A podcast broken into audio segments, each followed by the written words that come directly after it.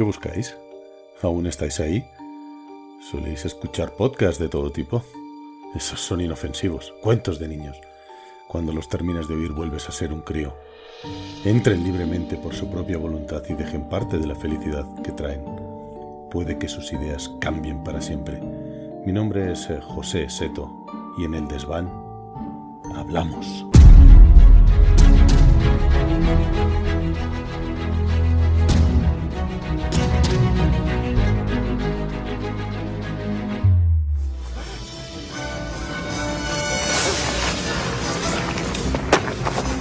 No he hecho nada. No he hecho nada, te lo aseguro. No me mates. No me mates. No voy a matarte. Solo quiero que me hagas un favor. Vas a hablar a tus colegas de mí. ¿Pero quién eres? Soy Batman.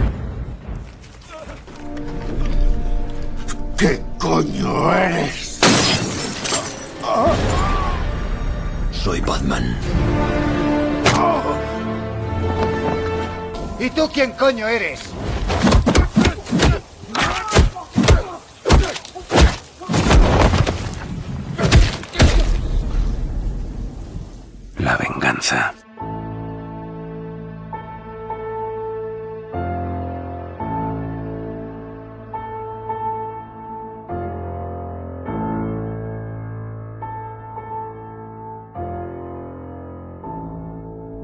Buenas noches, universo. Eh, bueno, pues eh, como sabéis, vamos a hablar hoy del penúltimo Batman que se ha creado hasta la fecha. En esta ocasión le han titulado The Batman. Es una película bastante más oscura que la vamos a analizar luego. Todos recordamos hasta, hasta ahora la película de, Tim Burton, ¿no? que esa, esa primera que se hizo. Eh, pero no es así, hay otros Batman, ¿eh? se ha hecho otros Batman, una película genial, desternillante de 1966.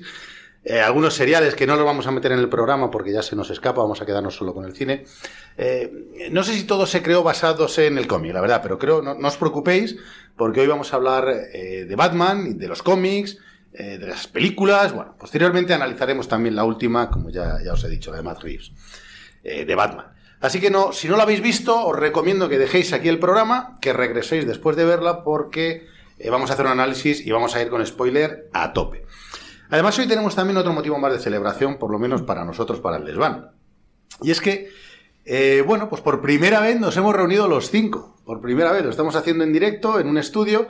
Hemos conseguido montarlo. Parecía que no, pero lo hemos conseguido. Con las cosas que teníamos a mano. No penséis que esto es ni. Seguimos siendo total y absolutamente amateur, pero creo que nos ha quedado bastante, bastante bien. Lo bueno es que estamos alrededor de una mesa con una buena batjarra. Y bueno, pues que aquí estamos, ¿no? Con muchas ganas de empezar el programa. Eh, antes de nada, me gustaría hacer una pequeña mención a, bueno, pues a uno de los compositores que ha desaparecido este, este mes, que es Vangelis, es un compositor de cine que seguro que recordaréis eh, por bandas sonoras tan alucinantes como Blade Runner, Carros de Fuego, 1492, y que bueno, pues que tristemente nos ha dejado. También nos ha dejado, ayer, cuando estamos grabando, nos enteramos ayer también, salió la noticia de que Ray Liotta, eh, aquel mafioso de Godfellas, pues también había fallecido. Bueno, pues para los dos, nuestro más sincero homenaje.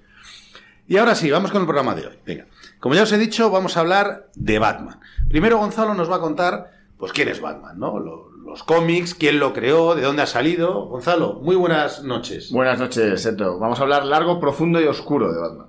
Oscuro, sobre todo oscuro. Bueno, antes a lo mejor no era tan oscuro. Vamos a ver qué nos cuentas. Mágico también nos va a contar todas las películas que han salido hasta la fecha. Mágico, buenas noches. Buenas, ¿qué tal? Desde los estudios Granada 4.2. Granada 4.2, además que sí. Bueno, eh, Oscar eh, nos va a contar, como siempre, su peculiar interpretación. Y bueno, pues va a ser- tenemos mucho que agradecerle con este estudio porque, bueno, pues Oscar, cuesta- cuéntanos de dónde ha salido este estudio. Pues nada, eh, acabo de terminar de pintarlo y bueno, pues tengo las manos, como podéis comprobar, y estoy todavía con el traje de faena, entonces... eh, Perfecto, pues te vengo- dejamos recogiendo los botecitos Venga. de pintura, quitando plástico. Pero antes de eso también querría yo recordar pues que hace hace poco ha sido el centenario del nacimiento de Tony LeBlanc, así que aquí también nuestro homenaje a ese gran actor. Venga, pues también nuestro homenaje a este actor español. Finalmente, David eh, nos va a contar cosillas de la banda sonora. No sé si esta vez es una banda sonora alucinante o no, pero bueno, no- nos contarás algo, ¿no, David? Buenas noches. Hola, buenas noches, Eto. Pues sí, es una banda sonora alucinante, como las que acostumbramos a traer al desván. Vamos a hablar de la banda sonora de la última película. Las. Bueno, es que no, no podemos tampoco analizar todas las bandas sonoras de todas las películas, pues nos, nos extenderíamos mucho y seguro que tenemos Bueno. ocasión en algún otro programa. Yo creo que con la última lo dejamos bastante cubierto. Además, creo que hay bastante que hablar ahí. Eh, pues esto es todo. Como os podéis imaginar, tenemos por delante una noche muy interesante. Eh, esperamos poder arrojar algo de luz a este personaje, aunque a Batman la luz, como os ha dicho Gonzalo, no le va, no le va muy bien. Desplegamos las alas y a volar.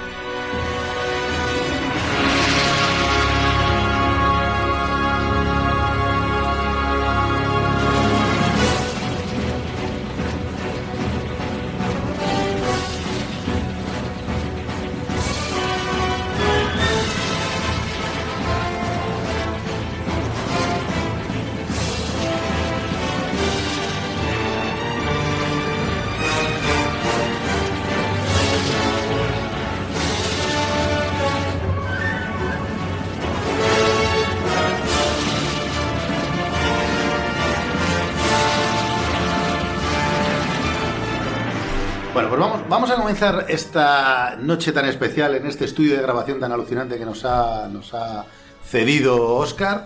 Y venga, vamos a empezar. Vamos a empezar por los cómics, que es lo que, bueno, pues vamos a intentar averiguar un poquito, que nos cuente Gonzalo, eh, que sabéis que es nuestro especialista comiquero, que nos cuente un poquito de dónde sale Batman, ¿no? ¿Quién crea Batman? Y bueno, pues a ver si es ese personaje o se crea como ese personaje tan oscuro, que yo tengo dudas. Me- me- especialista comiquero, madre mía. madre Ha mía, creado una nueva palabra. malo. Ha creado una nueva palabra, el seto. Por cierto, Batman sale de la Batcueva. Batman sale de la Batcueva, correcto. Pues, y se lo dijo a sus padres. Bueno, pues Batman para mí es el superhéroe más conocido después de Superman. No sé si vosotros estaréis de acuerdo o no estaréis de acuerdo. Ahora a lo mejor a, la- a los chavales más jóvenes pues quizás conocen más todos los de Marvel y tal, pero yo creo que en nuestra época Superman y Batman eran los primera línea, ¿no? De hecho, en la Warner las dos atracciones más potentes son el Batman y el Superman. Pues Spider-Man también, ¿no? Yo creo. también, efectivamente. Sí, sí, Bueno, vamos. el- el- el- Pues sí, los tres, los tres. eh. Bueno, pero aquí lo impresionante es que Batman no tenía superpoderes. Entonces, yo creo que eso es una gran innovación. ¿no? Un superhéroe que no tiene superpoderes. O sea, que cuál es un héroe, no es un superhéroe. Pero bueno. Así que la verdad a mí esto es lo que siempre me ha llamado la atención, ¿no? Que el hombre, él siempre lograba sobreponerse por encima de los villanos, pues, y sin tener poderes, solo con la inteligencia, ¿no? ¿Y Pues- cómo crea? ¿Cuál- El origen. O sea, ¿Cuál es el origen de, de este superhéroe, como nos dices, sin poderes? Pues, bueno, el origen de Batman se ha reescrito un montón de veces, ¿vale? O sea, en cada una, en cada una de las versiones de las películas, pues ha ido cambiando. Pero el verdadero origen, que hablaremos eh, un poquito más tarde de él, procede de la imaginación de Bob Kane, que seguro que os suena porque sale siempre figurando en todas las creaciones, películas, etcétera, pero también estaba Bill Finger, que este último no ha sido reconocido hasta hace poco, ¿no? Es- era, era otra parte que no, que luego comentaremos también por qué no salía. ¿Y quién es Bob Kane? Porque siempre hablamos de Bob Kane, eh, vemos las películas, etcétera. Pues era un dibujante de DC Comics, ni siquiera se había creado DC Comics todavía. O sea, DC Comics, como sabéis, significa Detective Comics, a lo mejor os suena por eso que Batman es un detective. Y fue la suma, DC fue la suma de pues Detective Comics, Morphan Comics y Adventure Comics, ¿vale? Y pues Bob Kane creó este personaje y al principio no se llamaba Batman, ni de Batman, se llamaba Birdman. Que yo creo que os puede sonar una película de Michael Keaton, ¿no? Que interpreta Sí, a un hombre pájaro, ¿verdad? Y además- bueno, pues, y ¿Pero además- tiene que ver esa película con...? pues, bueno, no sé, o sea, al final el... No, no, no tiene nada que ver, pero bueno, que es dentro de la imaginación de- del cómic, etcétera, bueno, pues yo creo que esta película, bueno, era un poco un, un guiño, ¿no? Yo creo. Y, pero bueno, enseguida rectificaron a lo que es Batman, con un guion en medio, y el de Batman también que se ha visto, ¿no? Y pues este personaje, yo creo que hay muchas teorías, pero después de investigar, pues he visto que, que en declaraciones del propio Bob Kane, pues el personaje bebe de, de tres fuentes, ¿no? Una es el, el zorro, que os acordaréis de él, de. Douglas Fairbanks, de la película de 1920, una que es, en, eh, que es eh, muda, ¿vale? Que se llama The Mark of the Sorrow, o de zorro. O de Sorrow, cuidado. Sorrow. si es que lo decían así, ¿no? O sea, Ajá. el Sorrow. Sí, sí, sí, sí, decían así, Zorro. Luego, a este me hace mucha gracia, del diagrama del ornitóptero, que del ornitóptero, sí, de Leonardo da Vinci, que seguro que os suena, que es como una especie de máquina voladora que nunca llegó a volar, que, que sale en alguna película, ¿no? Como la película de Bruce Willis. Sí. Era Bruce Willis, sí, sí. El gran es. golpe, eso, y algo de... El, el, el halcón, Hudson El Hawk, el halcón, halcón. sí, sí, acuerdo. Helicópteros, como llaman también eh, las máquinas voladoras en Dune, ¿no? Ornitóptero, correcto, sí. correcto, de verdad. Y, luego la película The Bad Whispers, que yo no la conocía, he indagado un poquito, que es una película de 1930, que también en español se puso, se llamó El murciélago susurra, y donde un encapuchado negro pues está acechando a todos los habitantes de una casa, eh, se ve siempre una sombra que va acechando, medio murciélago, medio hombre y tal, y bueno, pues de aquí, de este cóctel y tal, pues configuró un nuevo superhéroe, ¿no? Y volviendo un poco así a los orígenes, eh, nos tenemos que imaginar a Bob Kane, que hablamos de él, pero tenía 23 añitos, y Finger, Bill Finger, que tenía 24 añitos. Y se conocieron en una fiesta en 1938. O sea, imaginad que estamos hablando hace casi, pues no sé, casi 100 años, ¿no? 90 años. Ya ¿no? ves, prácticamente. Y pues Kane, como hemos dicho, trabajaba en un estudio que era previo a DC, que era Morphan Comics.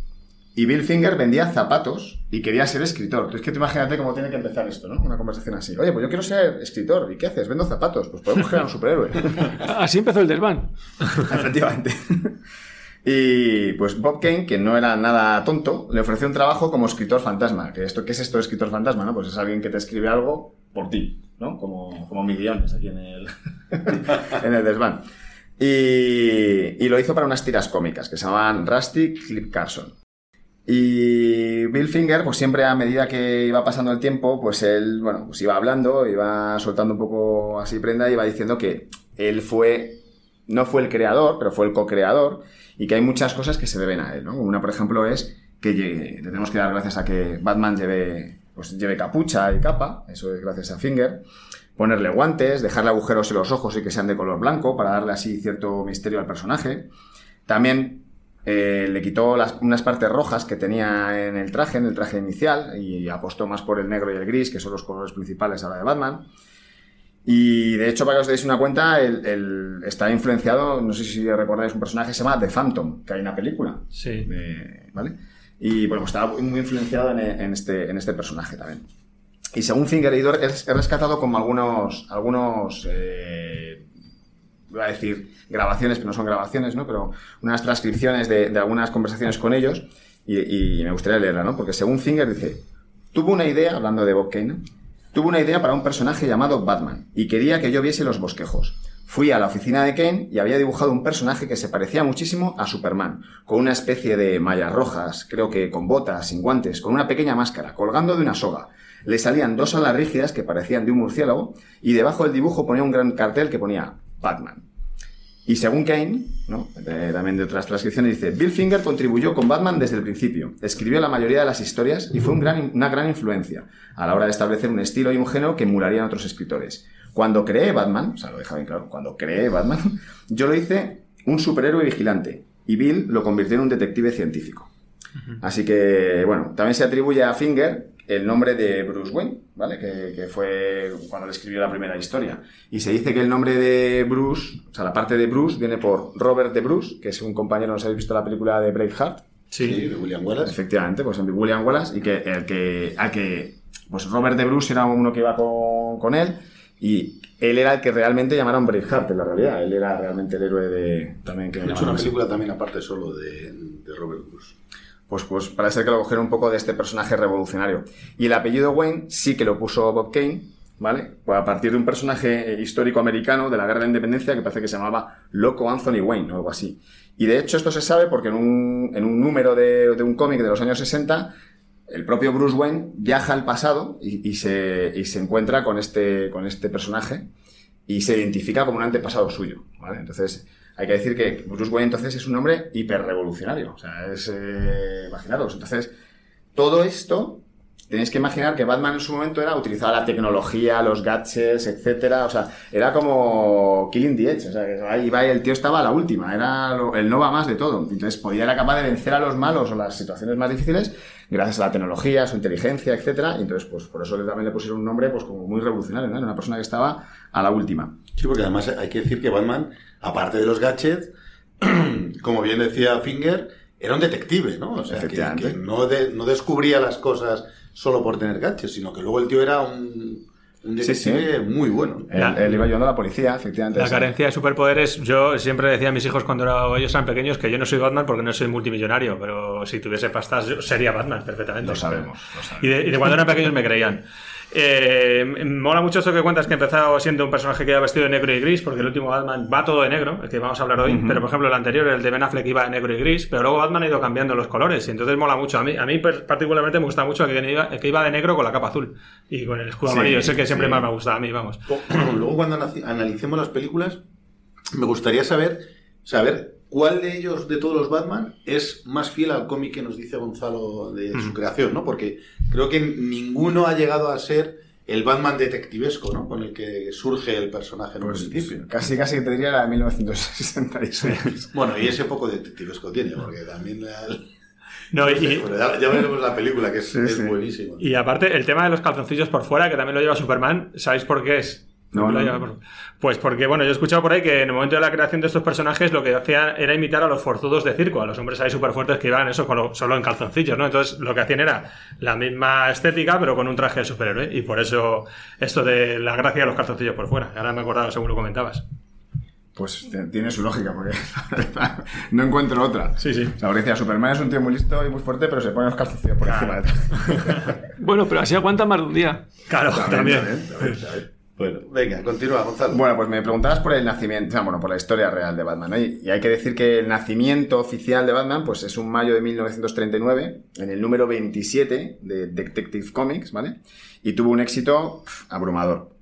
O sea, en poco tiempo, el equipo, que eran Bob Kane y Bill Finger, que habíamos hablado, se duplicó por- para dotarle mayor pues, calidad artística, ¿no? Tenían entintadores, eh, gente para ayudarle, etcétera. Entonces, enseguida fue creciendo y Bob Kane, que bueno, como he dicho antes previamente, era muy listo, pues negoció una, una cláusula en el contrato eh, y a cambio de, ceder los derechos del, personaje, él se aseguró que siempre aparecería el nombre de Batman con la coletilla que pusiera creado por Bob Kane. Por eso lo vemos en todos los lados. Y, hay que decir que eso, en 1939, pues era algo muy raro, no se veía, na- nadie gestionaba estos derechos, ¿sabes? Y así por eso él ha conseguido quedarse con todo el crédito. Y hay que decir que, pues, que su compañero Bill Finger murió en el año 1979, o sea, imagino que no hace casi nada, y murió sin crédito alguno. O sea, todo lo que hemos visto después en alguna película que sí que le nombra, eh, pues ya es póstumo. O sea, el tío, pues la verdad es que el hombre no, Qué pájaro. no ha gozado nada. Qué pájaro el Kane. Así que, pues nada, y en 1943, pues Batman, para que veáis, el 39 salió el cómic, en el 43 se publicaba en los periódicos en tirada nacional, o sea que eso era el pedazo de salto, ¿vale? Y, y aquí, bueno, pues me he ido poniendo cosillas que son, que son graciosas, como por ejemplo el nacimiento de Robin, ¿no? Porque es que, es- es que no podemos hablar de Batman sin hablar de Robin, yo creo que es así. ¿Y de dónde viene el nombre de Robin? Pues lo podéis imaginar. Viene de Robin Hood, ¿vale? Porque Kane, Bob Kane quería llamarlo Mercurio. Y Mm. quería que tuviera un super traje. Y fue Finger el que le dijo, no, no, no. No puede tener, no puede tener poderes, por decirlo de alguna manera, y, Batman no. O sea, tiene que estar a la altura. Tiene que ser un, un, secuaz, ¿no? Eh, eh, a la altura. Entonces le pusieron el nombre de Robin. Y bueno, pues al final no tenía un super traje ni nada por el estilo. Y aquí Bill Finger, que es otra transcripción que me gustaría leer, dice, Robin creció a partir de una conversación que tuve con Bob. Como yo lo veía, Batman era una combinación de Douglas Fairbanks, que era el del zorro, y Sherlock Holmes. Holmes tenía su Watson. Lo que me molestaba era que Batman no tenía nadie con quien hablar y se ponía aburrido y, hacer, y, parecer que siempre estuviera pensado, pensando. Perdón. Mientras escribía Batman, me di cuenta que necesitaba un Watson con quien hablar. Así fue como nació Robin. Bob me llamó y me dijo que iba a meter a un chico en la tira para que, para que se identificara con Batman. Y yo pensé que era una idea estupenda. Así que ahí, ahí se creó Robin. Y bueno, por supuesto, no hay, no hay dos sin tres. Tenemos que hablar del Joker, aunque hay muchos más malos, ¿no vale? Pero en principio solamente hablaría del Joker, donde Finger dice: Conocía a Conrad Bate, porque era un fanático de las películas extranjeras. Bate. Tenía. Bueno, ¿cómo? Ese, bueno, White, ese nombre luego eh, sale en, en Watchmen. El- nos, nos preguntaba Mágico el otro día. eh, Byte, es Adrian Byte, que es el, eh, uno de los, de los personajes que sale en, En En The. Watchmen, que es un, un cómic de Alan Moore, y lo que hace es como viene a ser el Superman, digamos, de- del universo. ¿no? Que se volvía. Bueno, que era malo, al final. Bueno, no lo digas porque no lo han visto. Lo- lo- Era bueno, era bueno. Al final luego se hizo bueno. Es como, Luego era como Darth Vader. Luego comentamos algo de Watchmen. Y, y, bueno, pues Byte tenía ese, ese maquillaje de payaso con la sonrisa fija en, en, en el rostro, ¿no? Y cuando vio Bill el primer dibujo del Joker, dijo, cocho, me recuerda a Conrad Byte, eh, de la película que se llamaba El hombre que ríe, que era este, este personaje. Y entonces dijo que le traía algunas fotos de la película, que así fue, y pues vieron que encajaba. Incluso eh, utilizaron una carta, ¿no? Eh, que es el, emblema ahora mismo de- del Joker y es lo que siempre ha representado. Y esa carta que utilizaron, pues ahora alguna vez se ha, exhibido en algún, algún museo, se exhibiciones y tal. Y bueno, pues para que veas se ha hecho famosa la carta original de, del Joker. Así que, bueno, como punto decir, pues Bob Kane colaboró como asesor en las tres primeras películas de Batman de 1989, ¿vale? Y murió en 1998. Que eso, bueno, pues ya no está con nosotros. Y me ha apuntado aquí un par de cosas que me gustaría comentar porque creo que son curiosas. Y es, eh, como decir que soy comiquero, pues os digo, para que, para que veáis el valor del cómic, ¿no? O sea, el, eh, he estado un poco buscando cuál es el ranking de los cómics así que se venden más caros en la historia o cómo se han vendido. Y Batman está en el, en el segundo puesto. O sea, el primer puesto es el, el Action Comics número uno de Superman, que se ha llegado a vender por 3,2 millones de dólares. O sea, casi nada. Y sí, sí, bueno, una pasada. El de Batman, el DC, el DC27, ¿no? El que hemos dicho este, este capítulo con el que salió. El original, en 2020, se vendió por 1,5 millones de dólares. Eh, ¿vale? Oyentes del desván, si alguno tiene este número, bueno, pues somos Que agradecidos, nos los podéis enviar Sí. y bueno, pues ya algo os caerá. Y además, eh, este cómic hay que decir que no estaba en buen estado, porque hay un ranking que te valora el estado del cómic, etcétera. Creo que va del 1 al 10 o algo así, no sé cuánto, y no, no estaba muy, muy bien, y aún así 1,5. Y luego está, obviamente, el de Amazing Fantasy Spider-Man, de en 2021 se llegó a vender por 1,1 millón de, de dólares, que tampoco está tan, nada mal. Vale. Así que, bueno, pues esto es un poco, yo creo que resume un poco el origen de, de Batman. No el origen de- del personaje, que yo creo que el origen del personaje, pues yo creo que todos lo sabemos, y el origen, el origen la, la primera historia, pues la creación, mucho. ¿no? Con esto yo creo que, que lo, que lo es. que queríamos saber era cómo se había creado el personaje. Eh, bueno, luego vamos a analizar las películas. Y en cuanto al cómic, tú te has leído muchos cómics de Batman. Entonces, correcto. Entonces, el- bueno, yo creo que todos hemos leído siempre alguno. Eh, ¿Hay alguno así que, que veas que tenga más parecido, que se haya llegado a plasmar bien en, el- en el cine? Pues bueno, hay, hay muchos. Yo, por ejemplo, de la última película que vamos a hablar, así, so- solo la he visto una vez la peli, ¿no? Pero me ha recordado mucho a La Noche de Halloween, que es un cómic muy famoso. Sobre todo porque salen todos los personajes de los mafiosos que salen aquí, Falcón, etcétera. Pues un poco bebe también ese cómic de la fórmula inicial, etcétera. Eh, por supuesto, El Regreso del Caballero Oscuro, pues es eh, con la misma película del nombre del Regreso del Caballero Oscuro, tiene parte, pero también en las, en las que hizo, en las anteriores, que, con las que, las de Superman que ha protagonizado junto con Superman, la Batman vs. Superman, etcétera, cuando se pone el traje para luchar contra Superman, eso también es de la- de- del cómic del Regreso del Caballero Oscuro. O sea, que un poco de todas las películas que se han hecho tiene tintes, ¿no? Algo que sí que... Hay, luego, por ejemplo, un cómic que tú me dejaste, yo creo que lo tengo yo todavía, que se llamaba Batman contra Rasas Ghul. Eh, se parece mucho, pero hasta que, claro, difiere, o sea, se han basado también en la primera película de Batman de Nolan. Esa película de personaje de Rasas Ghul y tal, mucho más modernizado, etcétera. De hecho, se aprecia a la hija de Rasas Ghul que se enamoraba, no sé si te acuerdas. Sí, sí, sí. Y resucita Batman. Recuerdo el cómic, pero recuerdo que hace mucho que no lo veo. Pues eh, si un día te pasas por mi casa, igual te lo dejo. Bueno, perfecto. Venga, pues nada, pues si os parece, eh, vamos a hacer un minutillo de descanso y, y vamos a empezar con las películas, ¿no? Que aquí era lo que, lo que a todos nos, nos mola. Vamos a hablar un poco este repaso de las películas antiguas de Batman y luego ya nos ponemos entre todos a, saco con la, con la última. Venga, un minutillo, volvemos enseguida.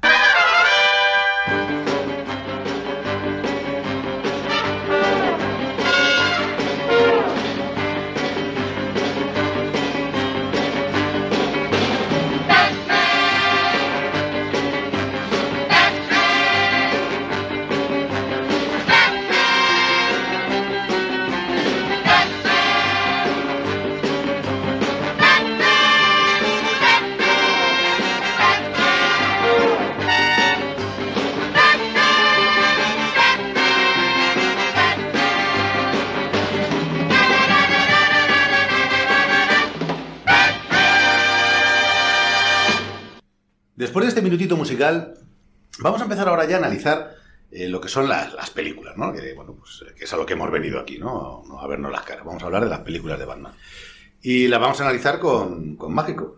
Mágico, pues eh, no sé, eh, ¿por cuál empezamos? Yo qué sé, por la del 66. Venga, claro, Venga, vamos a empezar. por- Cuéntanos, vamos a empezar por alguna, por la más antigua, la más vieja, venga. Claro, por alguno, por alguno hay que empezar. Eh, y sí, la primera película de Batman es la de 1966. Hay que comentar que previamente se habían hecho un par de series para televisión, una del 43 que se llamaba Batman y otra del 49 que se llamaba Batman y Robin. Entonces, bueno, eh, la peli del 66 está basada también en una serie del 66 que tuvo muchísimo éxito y fue, como tuvo tanto éxito, pues hizo la película y entonces esta fue la primera aparición de Batman en la gran pantalla.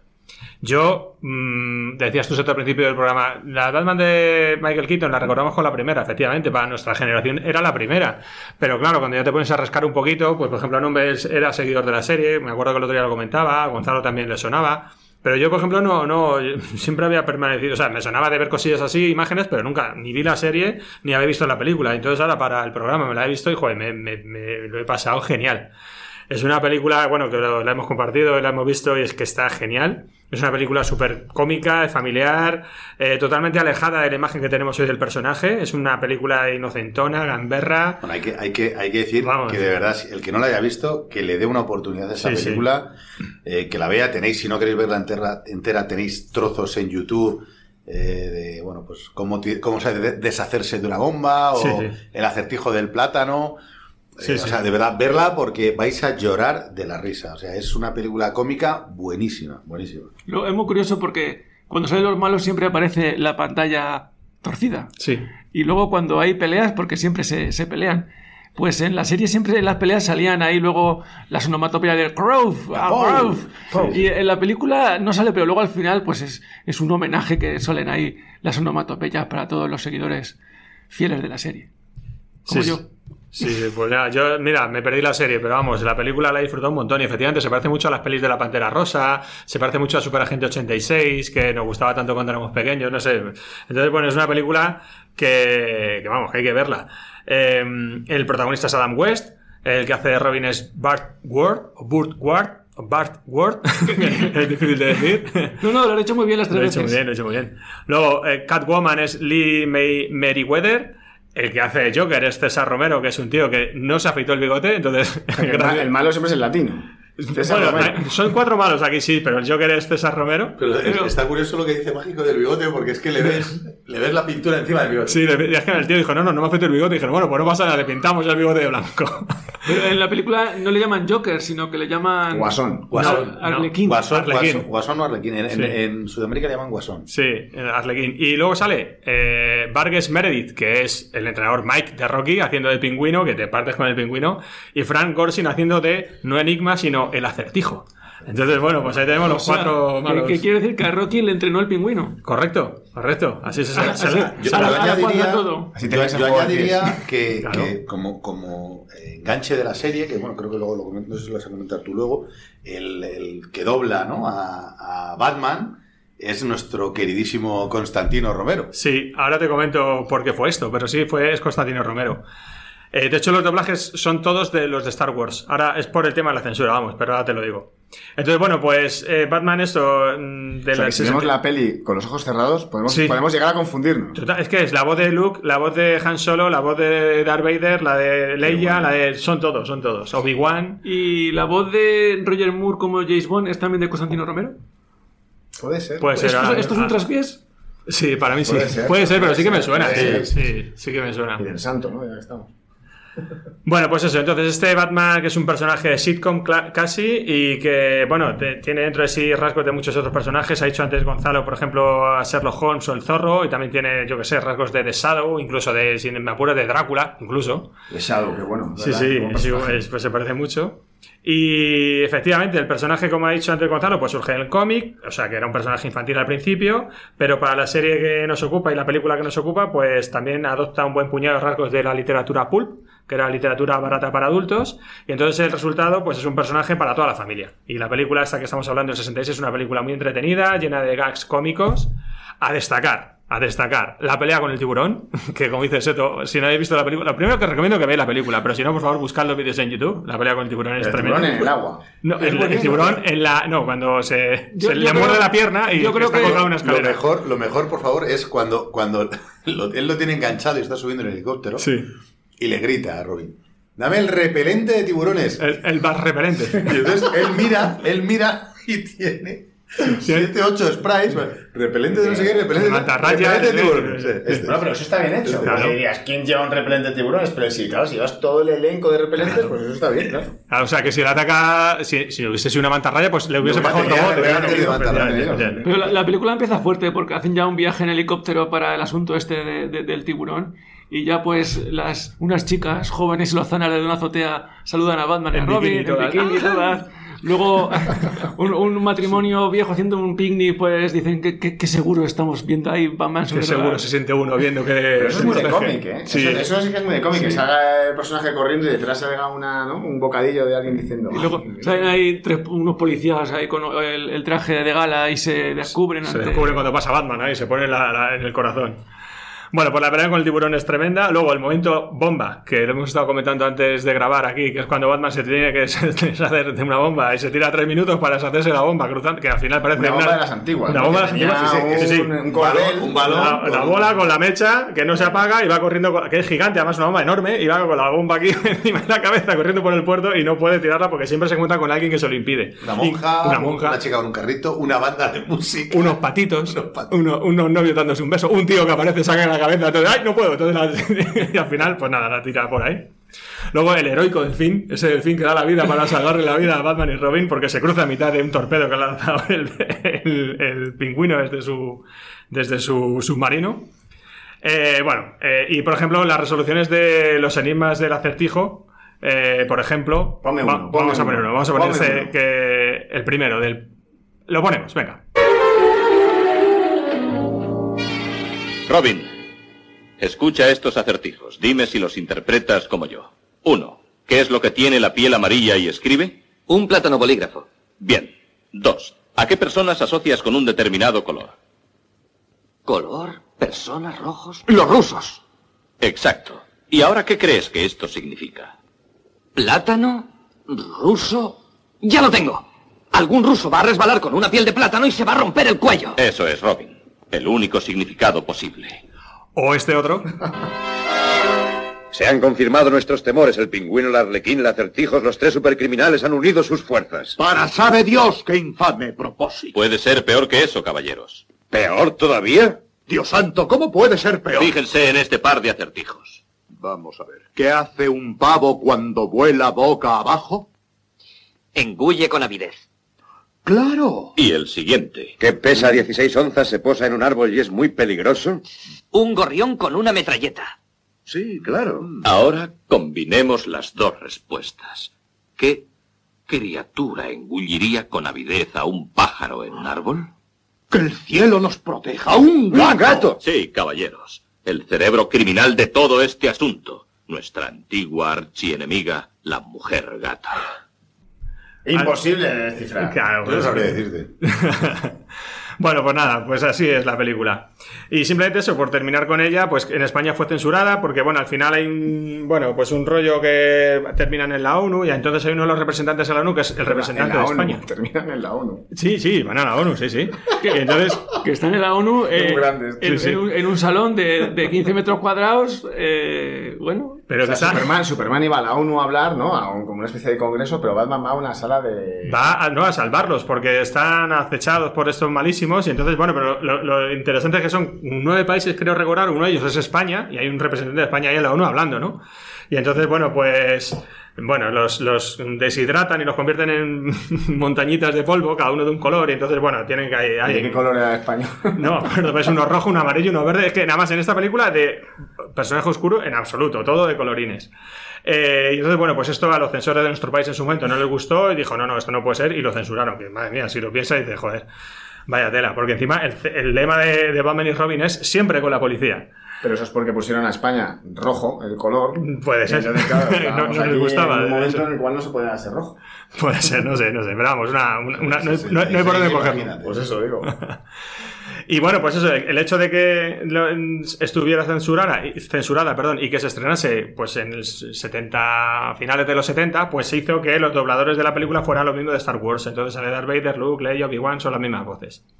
Así que nada, para pasar un buen rato y empezar a hacer un repaso de la historia de Batman, pues hay que empezar por esta. pero aunque sea muy distinta a las que luego empezaron a finales de los 80, pero hay cosas que aparecen, por ejemplo, la relación con Catwoman y Batman, o la relación entre Robin y Batman, que luego es recurrente ¿no? en todas las películas.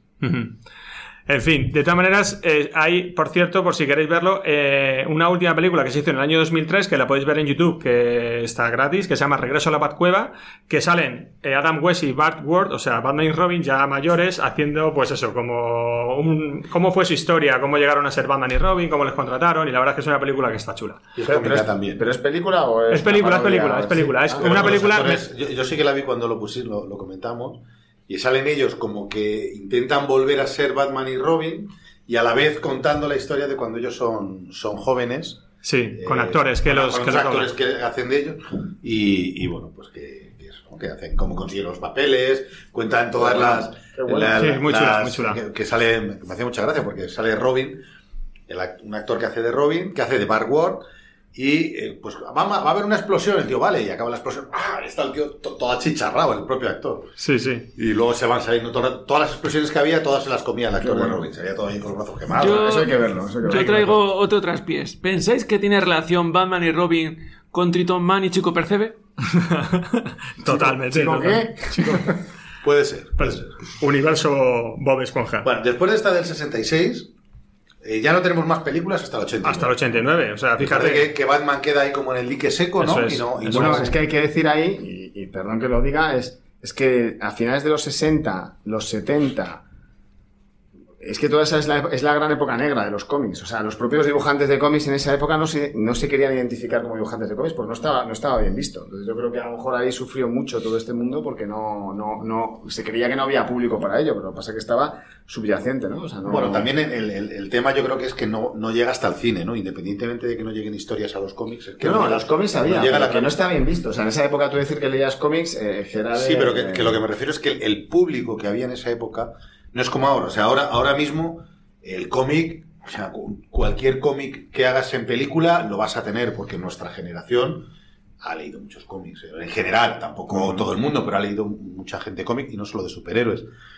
Pero en, en nuestra generación anterior, mi padre no han leído ni un solo cómic Entonces, Ellos cuando iban al cine, pues no tenían esa, no tenían nada, ni menos, mucho menos Batman, que como bien has dicho era el segundo superhéroe eh, que había, ni mucho menos Spider-Man, claro. Ellos tenían, pues, eh, carros de fuego, memorias de África, historias, pues, que más le, le cuadraban con su generación, ¿no? Pero en, en Pero- otros países yo no sé, pero por ejemplo en España sí que es cierto que en los últimos años ya el cómic tiene ya un mayor estatus de prestigio. Ahora Incluso sí, equiparado ahora con la sí, ahora literatura, sí. ¿no? Incluso ahora, Ahora sí. se habla ya incluso de novela gráfica, no ya solamente de Eso cómic. es a ahora partir sí. de los 90, y 90, tardío, ¿eh? Y no solo eso, sino que ahora ya hay, much- hay muchos dibujantes de Marvel de, que son españoles y hay mucho español que está, que está viajando a Estados Unidos a... Bueno, Bueno, en España sí es, un- es, es muy emergente en texto. La última portada creo que en Batman Europa era de, del- de Paco Roca, novelista gráfico español. Bueno, eh, el caso es que hasta el 89 no tenemos ninguna película, ¿no? Y en el 89 aparece Tim Burton, ¿no? Eso es. Vamos con las pelis de Tim Burton, perdón, 89-92. Y bueno, eh, para nosotros fueron los primeros Batman. Eh, en el 89 fue la Batmanía total, recordad, la Batmanía de nuestra época. Intentaron hacer con este Batman un nuevo Superman, que se quedó años luz, hay que decirlo, pero no es mala peli. Yo creo que jamás habíamos vivido una promoción de una película a este nivel. Yo me acuerdo que fue una locura lo de Batman. O sea, es que abrías el periódico, ponías la televisión, iba. O sea, fue yo la primera. O sea, de negro con el, el logotipo de Batman en, en amarillo, amarillo. Ese logo, ese logo para mí, vamos, fue un rediseño del logo y me, No, pero, pero sí que es cierto que recuerdo que había un merchandising brutal. Brutal. O sea, empezó a llenarse el colegio de, de gorras, de mochilas, de Batman. Sí, sí, sí, sí. Claro, pero porque se juntaba también, eh, ¿cómo se llamaba el músico, David? Eh, Prince. Prince, ¿no? O sea, Hizo la canción, estaba- hizo la y canción. Es que claro, este era, yo creo que este también aprovechaba para lanzar también su, Bueno, al estreno de la película recuerdo que fui contigo, Mágico, y con Mario. Sí, sí. Fuimos los tres a ver la película. Pero habéis ido juntos a muchos estrenos, ¿no? Muchos estrenos, sí. Con Mario Casas. Mario Casas, sí. Mario Cachas. Casa de Mario. Pues, bueno, mira, pero es un película, y yo, lo hemos comentado antes fuera de micro, yo me acuerdo sobre todo de esta película del juego de ordenador de Batman, que creo que era de Herbe, para Spectrum, que fue una puñetera revolución aquello, ese juego, de dos casetes, o sea, un juego de estos que hablas de dos casetes, doble. Sí, sí. ¿Cuánto tardaba en cargarse? Pues no lo sé. 20 no. minutos, te ibas a cenar. Una y comida y una cena, una comida y una cena, yo creo. Te Sí, ibas a cenar, lo dejabas cargando y volvías, y luego te veía error, te cagabas en todo. Creo que tenía unas Y decías, ya hoy no juego, ya hoy no juego. Pues sí, sí, el de, el de Batman y era, era impresionante. Coges el Batrang, lo enganchabas, subías, bajabas y tal. Bueno, esto era un... Voy a jugar a él. Vale, voy a jugar. venga, vamos a regresar, venga, vamos Bueno, a darle un poquito a Batman. De hecho, esto, yo, mi primera camiseta de Batman fue esta, que yo quería comprarme la camiseta original de Batman, pero yo que sé, antes había muy pocas tiendas para comprarte ropa o merchandising. Entonces me acuerdo, bueno, mi padre trabajaba en Coca-Cola y me trajo. Coca-Cola participó en la promoción de Batman y me trajo una camiseta de Batman que ponía con Coca-Cola, Batman, disfruta la leyenda. Entonces a mí me jorobaba, joder, porque no aparecía solo el escudo. Era muy chula la camiseta, pero tenía el lema en Coca-Cola. Entonces yo iba un poco jorobado con ella. Pero bueno, mi primera camiseta de Batman. Y bueno, pues por fin se tomaban en serio Batman en el cine, porque la peli de Adam West es muy graciosa, pero es eso, una película graciosa. Entonces aquí ya había un gran director, un gran reparto, un gran equipo. Y bueno, pues los nombres más destacables, pues Tim Burton como director, un reparto ahí con Michael Keaton, Jack Nicholson, Kim Basinger, eh, bueno, sale hasta Jack Palance, sale Pat Hingle y Michael Gotch, que luego los veremos en las continuaciones, o Billy D. Williams, que es el famoso Lando Calrissian. El tema en las radios que nos machacaba, que decía Gonzalo, el de Prince. La banda sonora de Danny Elfman, que hemos escuchado al principio, que para mí es el tema de Batman por antonomasia. Y bueno, pues este era un Batman oscuro. Ya es el primer Batman que, bueno, que cambió el paradigma del personaje. A ver, mm, mm, alejándose sobre todo del de Adam West, porque en los orígenes es verdad que Batman es más un detective, es también un poco eh, personaje de la noche y tal, pero no es un personaje atormentado. Sin embargo, hubo un cómic en el 1986 que ha mencionado Gonzalo, el de Frank Miller, el de El regreso del Caballero Oscuro, que fue el que cambió un poco el paradigma. A partir de entonces hemos visto un Batman que, bueno, es oscuro y es la imagen que se ha mantenido hasta hoy. Yo creo que eso es uno de los cómics que cuando hemos hecho algún podcast de cómics hemos recomendado como uno de los indispensables. porque-. Y al que no lo haya leído, por Dios que lo haga, porque es espectacular el dibujo y, el, y sobre todo el guion de ese. de es que cualquiera de Frank Miller.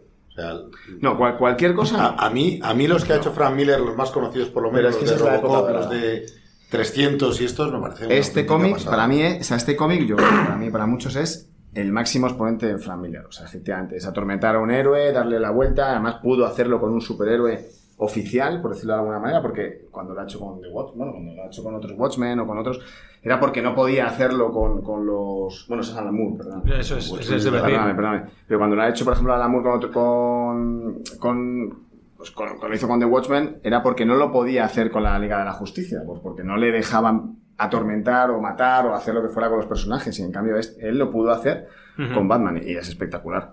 Quiero decir una cosa, que, Sí, sí. que ahí lo tenía preparado. Es que me sonaba esto, lo estaba buscando porque me sonaba. Y efectivamente, o sea, Christopher Reeve le propuso a Tim Burton hacer un cameo. Oh. En, en la- en- como Clark Kent. O sea, no como Superman, sino como Clark Kent. A modo, molaba. a modo un poco de, de comedia ligera, etcétera. Y al final lo desecharon porque le querían dar un toque muy oscuro a Batman y como Superman es mucho más colorido y además porque se había estrenado, no sé si dos años antes, la cuarta de Superman con un fracaso De la Canon, de la Canon Films, sí, sí. Y lo, y lo y le dijeron que no. Pero hubiera sido algo apoteósico. Bueno. Haber tenido un cameo de Superman en Batman hubiera sido el primer crossover en película, Ya ves. mucho antes que Los Vengadores y cualquier cosa, y hubiera sido, vamos, Y increíble. encima, fíjate, Christopher Reeve, hubiera sido, vamos, un puntazo, sí, sí. Yo he leído no sé dónde que eh, Metrópolis y Gotham son un reflejo de Nueva York y que Metrópolis es Nueva York por la mañana y Gotham Nueva York por la noche. Sí, sí, sí. Así lo dice el propio Miller o... Yo creo que Gotham suele ser Chicago, ¿no? Hablan de Chicago. A mí- No, bueno, depende, ¿eh? En Batman Forever, ahora llegaremos ahí, pues sale la Estatua de la Libertad, en pleno Gotham. o sea, que es Nueva York A puro. lo mejor es una copia. Una copia que tiene. Bueno, lo que sí que está confirmado por DC Comics desde hace poco relativamente es que el Superman de Christopher Reeve y el Batman de Michael Keaton coexisten en el mismo universo. O sea, que lo sepáis. Pues sí que hubiera molado hacer ahí un crossover, la verdad. Bueno, pues eso, a lo que vamos. Era. bueno, se pasaba un poco en el cómic de Frank Miller, ese Batman de Tim Burton. Lo que pasa es que le quitaba un poco de carga política, porque en este cómic de Frank Miller, pues está, tiene la Guerra Fría de fondo, e incluso un momento en el cual Ronald Reagan envía a Superman para controlar al hombre murciélago eh, y se enfrentan por primera vez Batman contra Superman. Así que nada, esto aparece en la película. Exactamente igual, perdona que te corte, Sí. como en la película de Batman, o sea, Superman vs. Batman, Sí, sí. que es eh, el mismo traje que se pone Batman para luchar contra Superman, está en este cómic. Esa armadura, ¿eh? Como mola. Curiosamente, eh, Batman es del año 89, la de Tim Burton, y fue el último año de gobierno de Ronald Reagan, el año 89. pues nada, ¿Casualidad? Todo encaja. Todo no lo creo. Coincidencia. Y ahora, traspiés. ¿A qué conecta la armadura Batman en esa lucha contra Superman en el cómic para darle energía extra? ¿Lo puede ¿Una batería de kriptonita? No, Ni idea, no sé. a una farola, señores y señores. Ah, qué bueno. a una bat farola. A una bat farola.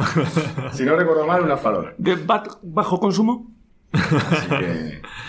Bueno, pues nada, eh, a mí la película he de decir que me decepcionó un poco. Salí un poco desencantado, me esperaba mucho más, la verdad, porque yo qué sé, pues no sé, por toda la promoción que me habían metido.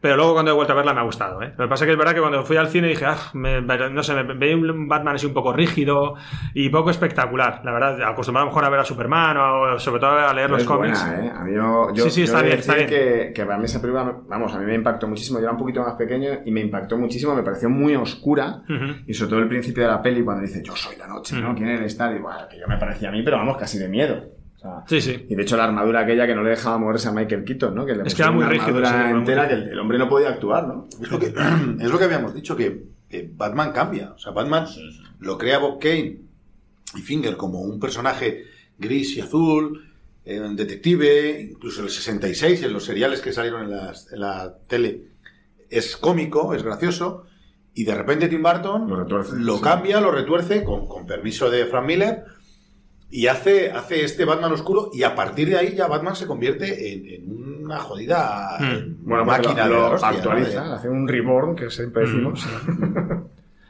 Bueno, pues una película con millones de fans en todo el mundo. eh, para muchos es el mejor Batman que se ha hecho. Y bueno, de hecho, tuvieron un presupuesto de 35 millones de dólares y recaudó 400. Así que pues estaba todo listo para hacer la continuación tres años después. Y como último mo- comentario, pues un detallito y es que se utilizaron para la grabación de Batman los decorados de Alien, el octavo pasajero. Qué bueno.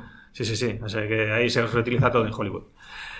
Vamos con la del 92, Batman vuelve, que bueno, tenía como principal atractivo añadir a Michelle Pfeiffer y Danny DeVito, que... Perdón, si con eso ya me bastaba. Ya está, sí, sí, sí, sí. También sale... Espectacular, los, perdona, perdona Los que me pare, los, rema- los remaches del traje. Sí, sí. Catwoman. Se los- O sea, uf, Yo tengo una pregunta. ¿Cuál es vuestra Catwoman preferida? no tengo ninguna La de duda. 66, Michelle Pfeiffer, Michelle Pfeiffer. No, yo no. Yo... La, la hija de... Halle Berry. No, yo me quedo con Anne Hathaway. Anna Hathaway. Sí, la última de la trilogía de Nolan. ¿Se que queda Ah, Michelle segura? Pfeiffer. tío. Yo me quedo con Michelle Pfeiffer. Bueno, bueno. ¿Y David? Yo también. Pero, pero Michelle Pfeiffer ahora y Anna Hathaway... No, Michelle Pfeiffer. Michelle Pfeiffer, la parte en la que, en la que hace de secretaria tontita Sí, al sí, principio sí. está muy bien, pero una vez que se cae y ya parece que está muerta, ya como empieza ella Sí, sí. a ir como medio zombie y miau, el miau ese que dice ella todo sexy es espectacular. O sea, ¿Cómo, ¿Cómo lo dice? Perdón. Es que yo no... Da igual. no da- pero sí, mejor no lo repitas. Miau. No. Lo has repetido, No, por ¿eh? favor. Repetido. Repetido, Yo ¿no? dejo aquí el programa. No lo digas más, por favor. Bueno, pues la decepción que a mí me provocó la película también yo creo que fue, no, no generalizada, ¿no? Pero sí que es verdad que se vio reflejada en la recaudación, porque aquí esta película de la segunda co- costó 80 kilos y recaudó 266, así que es, fue rentable, Está mal. Pero bajó un poquito respecto a la primera. Estos son datos siempre de IMDB, ¿eh? yo siempre los los consulto de ahí. Y bueno, yo no la vi en su momento porque, bueno, me desenganché un poquito. Además, la gente decía, no, no mola mucho y tal.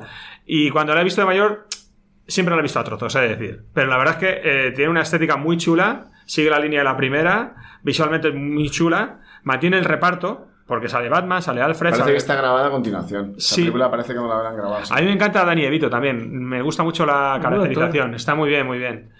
Y para los que le gustó Es la muy de. A mí me parece que es, que es que las dos de Barton son muy comiqueras. Sí. O sea, El- los, los personajes, Como e incluso Gonzalo. Christopher Walken, que también sale. Sí, sí, que se llama, por cierto, Max Schreck, que es el actor que hacía de, de De Nosferatu. No, de Nosferatu. Pues él, él también es, que no Sí. tiene ningún traje ni nada, pero es también muy Mm. comiquero. O sea, son todos personajes. El bueno, pingüino, como sí. dice Mágico Dani DeVito, con esa nariz tan larga. Genial. Y las manos así que. Sí, los Bueno, ojos. pero es una estética muy como Tim come. Hay un momento ¿no? que sale comiendo un, un Sí. pescado, ¿no? Sí, como que sale Hace las- Sí, sí, sí. sí. A mí, a mí me encanta, sí, Es es Ti- que me encanta. Tim Burton desatado ahí, o sea, totalmente, una estética totalmente. Además, trata ahí otra vez el drama del niño desdichado, que también lo hacen Charlie la fábrica de chocolate. ¿Y esta es la primera Gigante. película de Tim Burton? Porque, perdón, ignorancia. La segunda. No, digo, la película. eh, Batman, eh, ¿es la primera película que hace Tim Burton en el cine o hizo.? Yo creo que Be- Beetlejuice es de antes. Este- Es, es anterior, es ¿Es anterior. Vale, vale, vale, vale. No, no, porque me, sor- o sea, me sorprende, joder, que, que es, in- es increíble que le leguen a alguien tan especial, característico, no sé cómo decirlo, un personaje así, ¿no? O sea, que es que, es que le doy la No, vuelta. Beetlejuice es anterior, seguro. Además, también también salía Michael Keaton. Y Eduardo Manos Tijeras. Por cierto, Beetlejuice la vi No, hace es poco. del 90, es, es des- después, antes de la segunda de Batman. La, la de Beetlejuice, bueno, pues está entre las dos. Yo la vi con mi hija el otro día y, y recordaba un peliculón, porque lo recuerdo así. Y es cierto que es una película que ha envejecido muy mal. No por efectos y tal, sino por, la, por, por el ritmo de la película. Me Mm. parecía como muy frenética y cuando la he visto me ha parecido muy lenta. Fíjate cómo ¿La ha cambiado las cosas. No, de Beetlejuice. Ah, de Beetlejuice. Sí, sí, sí. Bueno, pues llegamos a la época de Joel Schumacher. Si os parece, vamos Sí. a hacer un, un pequeño descansito. Vamos a hacer otro minutillo y volvemos con George Schumacher, ¿vale? Porque son muchas películas y ahora ya empezamos a dar con, con Schumacher, ¿vale? Vamos a hacer otro minutillo y volvemos enseguida, venga. El desván de Coriander es un programa de entretenimiento y diversión. Sus opiniones son solo suyas y puede gustarte o no, pero siempre podrás contactar con ellos a través de Facebook, Twitter y el correo electrónico. El desván de Coriander arroba gmail.com. Suscríbete en iVoox para recibir las notificaciones de los nuevos programas.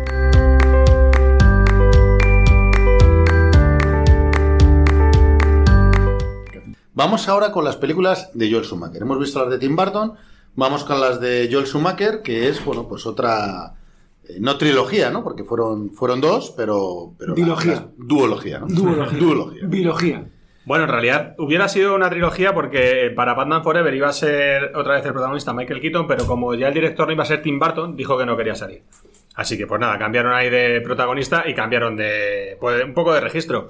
Eh, ¿Quién lo protagoniza? ¿Cómo? Eh, Val Kilmer. Val Esto se convirtió en una especie de James Bond, que cada película había un nuevo actor y le daba un nuevo carácter. porque Sí, pero Bueno, esta de Batman Forever todavía tiene... O sea, no es, no es ah, totalmente malísima, ¿no? No. No está mal, ¿no? La de, Sí. la de Esta es la que sale Robin, ¿no? Por primera vez. Batman y Sale, primera. sale Robin a mitad de la película, luego ya saldrá Batman y Robin en la siguiente. Que por cierto, la siguiente, la de Batman y Robin es del 97. Mira, Bob Kane murió en el 98, así que estuvo ahí, pues ahí metido en todos los proyectos. En las tres primeras. Dice que ¿En en las tres primeras, estuvo metido. Sí, sí. Bueno, la de Batman Forever es del 95. A mí me sirvió como reenganche para Batman porque volví al cine. Porque, Con, el- bueno, con- con el seto. No, esta vez no fui con el seto. Eh, y bueno, me gustó, pero vamos, tampoco me volvió loco. Y bueno, la película empieza con Tim Burton presenta, que es así el, productor de la peli, y se mantienen algunos actores del reparto original, por ejemplo Michael Gotch, que hace de Alfred, o Pat Hingle, que hace de Gordon. Eh, la estética es muy similar, la música muy parecida. Sí, a lo mejor, bueno, David no va a poder analizarla hoy, pero es que Elliot Gondenzal eh, imita totalmente a Danny Elfman. Y bueno, la misma ambientación, pero bueno, hay una evolución. Ahora es una película de acción, claramente. Y antes era pues un poco más seria, más oscura, ¿no? Lo que hemos dicho. Y luego incluyeron a Tommy Lee Jones, a Jim Carrey, a Nicole Kidman, incluso a Chris O'Donnell haciendo de, de Robin. Y bueno, tanto esta como la continuación es un claro ejemplo, que decía antes Gonzalo, de recuperar el espíritu de Batman de Adam West. Sí, lo hemos dicho antes fuera de micro también, porque es más colorido, Sí, ¿no? Un poco más, incluso más humor, los Sí. personajes más estriónicos, ¿no? Sí, Que- sí. Incluso la estética recuerda, ¿no? Los trajes o. No Sí. tanto el traje, porque no es tan azul y... y No, eso. de, de- de los malos. Por ejemplo, malos. Enigma. Sí, pero, y- pero luego él, por ejemplo, el segundo, en la de, la de Batman y Robin, sí que es cierto que le ponen como unas cosas doradas, ¿no? Sí. O sea, perdón, plateadas, ¿no? Sí. Que sí que le dan Sí, le un van poniendo- más, más luz, ¿no? No tan oscuro. Sí, los colorcitos, van jugando con más colores, no, sé, no es ni negro ni gris, ¿no? Es como una especie de azul. La, la de Batman y Robin, sí, tiene, al final saca como una cosa medio plateada, Sí, un paquetón, me acuerdo que salía un paquetorro ahí, ¿te acuerdas? Y, Sí, sí. y se- y- y además, la, bueno, tiene pezones, la, la armadura de Batman, y se le marca el culo, pero bien marcado las nalgas. Pero Que, seguro. que ahí ¿Qué- es donde no me quiere, quiere comentar visto? algo porque está nerviosito. ¿Qué Batman habéis visto? Sí, sí, sí. Aquí es cuando empezó a surgir el tema de la homosexualidad de, sí, de Robin y porque Batman. Eh, es, es en esta película o es anterior ya la del 66, porque hay una escena que me llama la atención que Batman está seduciendo a Catwoman. Bueno, Batman como, como Bruce Wayne. Bruce Wayne. Y bueno, no sabe que es Catwoman, claro. Y han puesto, está Robin con Alfred y tiene una cámara para ver si pasa alguna cosa. Y le dice, apaga, apaga Alfred la cámara que no quiero ver. Yo no sé si ahí ya había alguna No, cosa. pero no quiere verlo porque su jefe está, va a entrar en acción y Claro. le parece irrespetuoso, joder, ahí de trancas y barrancas, está en el hormiguero. La verdad es que el Robin de 66 ni siquiera sabe conducir porque tenía que conducir a Alfred. Que por cierto, Alfred cuando conduce se pone un antifaz. ¿Te acuerdas? o sea, es que la del 66 es insuperable. De hecho, esta intenta, como decimos, imitarla, pero no, se queda medio camino. Además, se queda medio camino también de las de Barton. Entonces, bueno, se queda la peli en un poco un amago. Se pasan de colorines, yo creo. Pero eran como más espectáculo, era como más... Más era- acción. Era casi un... Acción. un- yo- yo- como un musical, o sea, llega a ver, había, había, había las Sí, peleas la parecían circo, coreografías. ¿no? Sí. Me recuerdo, eh, Mm. eh, eran así como, como mucho todo mucho más, más de circo, más Mm. espectacular, más, más la capa volando y cosas así, ¿no? Sí, sí, mucho, además mucho color, mucho color. O sea, de repente es con- dentro de un ambiente oscuro, pero con rojos, con amarillos, con azules, con verdes, esto como... uf. Y Gadget, ¿no? Porque ahí, eh, no sé si esta es la primera en la que sale ya el batavión. El- No, eso sale, no, No, la el que sale en la, la primera, la ¿sí? primera, sí, sí, los que recoge los globos. en- Ah, es verdad, es sí, verdad, sí, sí. Qué grande. Bueno, pues eso. Luego, aparte, las, las actuaciones de Tommy Lee Jones y de Jim Carrey son un poco, joder, insoportables, ¿eh? Son- si queréis ver a un actor sobreactuar, pues ved esta peli. Jim Carrey parece que está haciendo la máscara directamente y Tommy Lee Jones cada vez que sale, uf, se me hace largo, va- larguísimo. Eh, y bueno, se gastaron 100 millones y, bueno, recobraron 336. Así que Joder, pues no estuvo, estuvo muy bien y ya les dio para hacer Batman eh, Y Robin. Batman y Robin, efectivamente. Eh, y vamos a ver con Batman y Robin, que es del 97, que también prometía más que Batman Forever, y entonces, bueno, eh, se quedó. Bueno, se gastaron 125, recobraron 238, es que todas han sido rentables al final, macho. Eh, pero esta ya se quedó, Bueno, es que recordemos que en aquella época no había nada más. sí, muy poco, Es que de, de superhéroes, no sé si... Nada. Sacaron, como habéis dicho hace vosotros, la, una de Phantom. ¿Os acordáis? Sacaron Sí, pero superhéroes punteros que, No, digamos, lo que hemos dicho, Shadow, que Superman, sacaron, ¿cómo se llama el actor? Este, Baldwin. Alec Baldwin, Alec era, Baldwin, me parece verdad. ¿Puede ser? Alec Ah, Baldwin. Sí. No, y luego sacaron las de X-Men, pero son más modernas, yo creo. Las Yo X-Men. también creo que son son más modernas. también. Bueno, que alguna, que alguna puede que la primera ¿eh? pueda ser un poco... final de los sí, 90. pero... Ahora os digo el año. Bueno, pues eso. Entonces, al final, Warner Bros. cerró defini- definitivamente el camino. Y bueno, yo creo que todos coincidimos en es la peor Batman que se ha hecho. Esta sí que es la peor. No hay por dónde cogerla. Es una película, esta Batman y Robin. Vamos, que ni Arnold Schwarzenegger, mira que mola, y Uma Thurman, que mira que molan. Mr. Frisch. Mr. Fridge, ni siquiera ellos la levantan la película. Y aparte, Josh Clooney, por ejemplo, que siempre ha hecho de galán cómico, pues no encaja, yo, no encaja con el personaje. No sé, yo no sé. eh, Me gusta más, más Robin que él en esta película. Es un Batman bastante, bastante blandengue. De hecho, bueno, el otro día la estaba viendo en casa y mi hijo pequeño, cuando veía a Josh Clooney vestido de Batman, decía, ¿pero ese es Batman o es un señor que está disfrazado de Batman? Yo, no, no, este es el Batman de la película. o sea que es una película infantil mala. O sea, porque ni siquiera sirve para reírte un ratillo como por ejemplo como por ejemplo la del 66. Así que bueno, como fin de ciclo quedó y es- bueno, tuvo una corta carrera Batgirl en el cine, que recordad que sale al final, pero Y luego vino Val Kilmer, ¿no? y bueno, no, Val Kilmer era anterior. Era anterior. Pero o sea, a mí Val Kilmer estéticamente Sí, en el traje Batman sí me, sí me pegaba, fíjate. Es Y que Val Kilmer- Wayne, sí. Val Kilmer no, no- es el que te decía que no estaba tan mal. Es que Val Batman Kilmer- Forever. No lo parecía, o sea, es decir, cuando te lo, lo piensas por primera vez no, pero cuando lo ves en pantalla, a mí he de recordar que, o sea, recuerdo que me parecía que sí que lo hacía. Claro, Sí, en los 90 trabajó mucho Val Kilmer, luego ya. Es que es un Esa actor de, de pelis de acción, entonces para hacer la peli de Batman está bien. A mí Val Kilmer como Batman sí que me molaba, la verdad, pero bueno, solo hizo una y ya está. Cambio de... Cambio En el de, 2000 fue la primera de los X-Men. Tres años 2000, después de, después este de Batman. Batman, pues, joder, pues, pues buen reenganche para el mundo de los superhéroes, porque la primera que Pero- fue está vaya, guay. vaya diferencia. O sea, a mí estéticamente la primera de los X-Men está hecha genial Súper. y, y le da mil vueltas. No, pero no solo de- eso, sino fue la Batman. primera en reunir varios, o sea, contar una historia multiplicada por varios personajes. Sí, sí, etcétera, sí. o sea, Sí, sí. Nada que ver. Bueno, pues aquí terminó el camino y llegamos ya a la trilogía de Christopher Nolan, que, bueno, que increíbles. Tres películas impresionantes, impresionantes. Ya son de los años 2000, la- Batman Begins de 2005, El Caballero Oscuro 2008 y La Leyenda Renace 2012. Eh, bueno, esta Nolan película- ha enganchado a nueva- nuevas generaciones. sí, total, total. Para mí esta película es como era un concierto de ACDC. Dices, mira, te puede gustar más o menos, pero te lo vas a pasar pipa en el cine viéndolo. O sea, es un espectáculo, me parece que es un tres peliculones con tres pedazos de guiones Sí, sí. y, y le dan una vuelta al personaje eh, extraordinaria. Luego te puede gustar más o menos el personaje, etcétera, pero a mí me parece que está muy bien. A mí me gusta mucho el Bruce Wayne de estas pelis. Me gusta mucho. O sea, Batman también, pero Bruce Wayne me gusta mucho. Me mola el Christian Bale como lo hace. Me, gu- me gusta mucho, la verdad. Y de hecho, El Caballero Oscuro es que está considerado una de las mejores de las películas de la historia. Por ejemplo, en IMDB, que yo lo sigo mucho, por ejemplo, El Padrino, considerada por no la- prácticamente la totalidad de la crítica, la mejor película de la historia, digamos, tiene 9,2 de puntuación y El Caballero Oscuro tiene 9, 9.0. O sea, que fíjate qué película. Pues fíjate también que a mí, eh, así de prota, me parece que está demasiado torturado el personaje. ¿sabes? Le- Sí.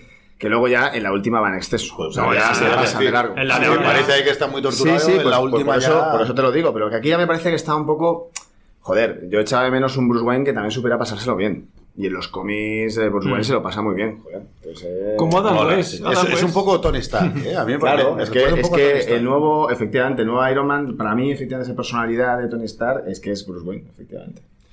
Pues aquí encima le acompañan un montón de eh, actores de lujo. Está, eh, sale Michael Caine haciendo de Adam, Gary Oldman haciendo de Gordon, que por cierto que cara de bueno se la ha quedado Gary Oldman después de esos años de joven, que era joder, un tío bastante repulsivo. Sin embargo, ahora es un tío que Sí, cuando hacía tener de malo en el quinto elemento. Quinto que elemento, eh, eh, Sí, sí, sí, sí, sí. Y de Drácula mismamente, que Drácula. tenía, tenía una pinta de Sí, sí. cabronecete que no te puedes Pero creer. el tío es súper polifacético, ¿eh? Totalmente, O sea, de una peli a otra es alucinante. Es que ahora tú ves a Gordon y dices que yo quiero que sea mi vecino este señor.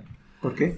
Joder, porque es un tío. Transmite- Muy bueno. Sí. Bueno, con- con- vamos, a, vamos a seguir. Nos vamos de. Es Luego como sa- Flanders, ¿eh? ¿Eh, es Flanders. Es como Flanders, sí, se parece. ¿eh? Bueno, sale Li- Liam Neeson, Liam Neeson, Morgan Freeman, Ruther Hauer, Cillian Murphy, Katie Holmes, o sea, un reparto chulísimo. Y bueno, en Batman Begins pues explica los orígenes del héroe, que está muy bien, a mí me gustó mucho verlo, cómo se convierte en Batman, cómo consigue todos sus gadgets. Y mm, es verdad que a mí me resulta un pelín aburrido, con un ritmo un poco irregular en algunos momentos, pero en general la película sí que me gusta. Y... por ejemplo, me gusta más la historia, la que sale cómo se crea el héroe, el origen del héroe, a cuando ya sale actuando como Batman.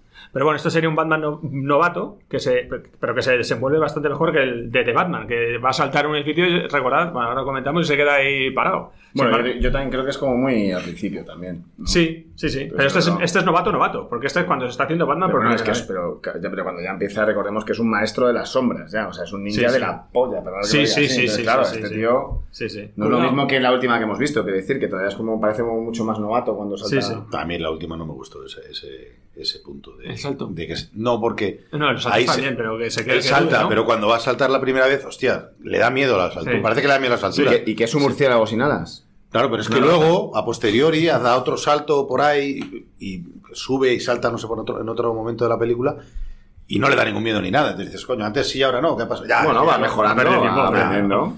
A mí no me, a mí no me, no me moló para nada que tuviera eso. Bueno, ya llegaremos, ya llegaremos. Ya llegaremos. Bueno, llegamos a la segunda de Nolan, El Caballero Oscuro. No hay que ser fan de Batman para que te guste esta peli. Si te gusta, te gusta. Se gastaron 185 y recaudaron más de mil. Impresionante. Ah, sí, ¿En mil serio? millones. Bueno, aquí el Joker, Heath Ledger, Oscar póstumo. Uno, bueno, ojo, dos actores que han ganado el papel, el Oscar por hacer de Joker, Heath Ledger y eh, Joaquin Phoenix, de la peli Joker. Dos actores que han ganado por hacer de Joker el Oscar. Eh, y bueno, es una película que consiguió la aclamación por parte de la crítica del público, considerada como una de las mejores películas de la década, de los últimos años, y no solo en la categoría de superhéroes. Y no hay mucha gente que le diga que no le gusta el Caballero Oscuro, la verdad. Hay una, hay una anécdota que quería contar aquí de Heath Ledger. Y es que hay una escena, no sé si la recordáis, cuando está el, el Joker vestido como de enfermero en el hospital y sale y tiene en el autobús a la gente y hace como que le va a dar al explosivo. Ya sé, Sí. como que no funciona y a posteriori explota. Eso fue, eso fue eh, un fallo, él tenía que darle y explotar. No explotaba, entonces él se queda así y luego le, le vino la explosión. Entonces, hostia, él, él se sobrecogió y ya se fue y tal ahí, se subió al autobús bueno. y se lo lleva, ¿no? Pero no se esperaba él esas, esas explosiones. como si- Pues, a mí de todas formas habéis dicho, pero a mí Jack Nicholson me encantó en el Joker. ¿eh? Sí, sí, a mí también, Sinceramente, a mí ¿eh? también. O sea, a lo mejor es que con el tiempo le he cogido cariño o lo que tú quieras, pero a mí me Pero. Jack Nicholson es más comiquero, que yo sé que por eso a ti, vuelves saliendo de comiquero, que, pero por eso a ti te gusta más. Pero esto te has inventado hoy, ¿no? Lo de Que no, coño, eso de comiquero, joder, más de los cómics. Es, más, parece un personaje dibujado, Jack Nicholson. Y sin embargo, este Heath Ledger parece más real, más, No, eh, a mí más es un más puñetero grunge, es más grunge. Le han cogido una ahí, ¿no? Una Sí, pero es más real, o sea, es más un tío loco, Sí, es más sí, creíble. sí, sí, sí, sí. Pero este Joker ya forma parte de la cultura popular. O sea, ya Sí. hay los, los- los- hay disfraces de Joker y es este Joker. O sea, o sea, es que sea, es un No, no, el tío, que el tío desde luego le dio una vuelta, está Sí, claro. sí, totalmente. A mí, por ejemplo, lo de River Phoenix, que no lo vamos a contar aquí como película y tal, A mí me gusta mucho, ¿eh? pues eh, sí, pero si no se hubiera llamado Joker, eh, la película te hubiera parecido una bazofia. No, a mí no. A mí, A no. mí sí. Se A parece mí- mucho, a mí se mucho a- sido Joker, a- Si hubiera a- llamado... eh, Otro día, si queréis, analizamos la del Joker. Que, hay- que tenemos mucho que Sí, analizar. se de- parece mucho a Taxi no lo he sí visto. mucho. Bueno, pues yo creo que está el persona, bueno, el Caballero Oscuro combina lo mejor de cine acción, unos personajes sólidos, buenas interpretaciones, actores muy carismáticos y bueno, encima es que está muy bien hecha la película.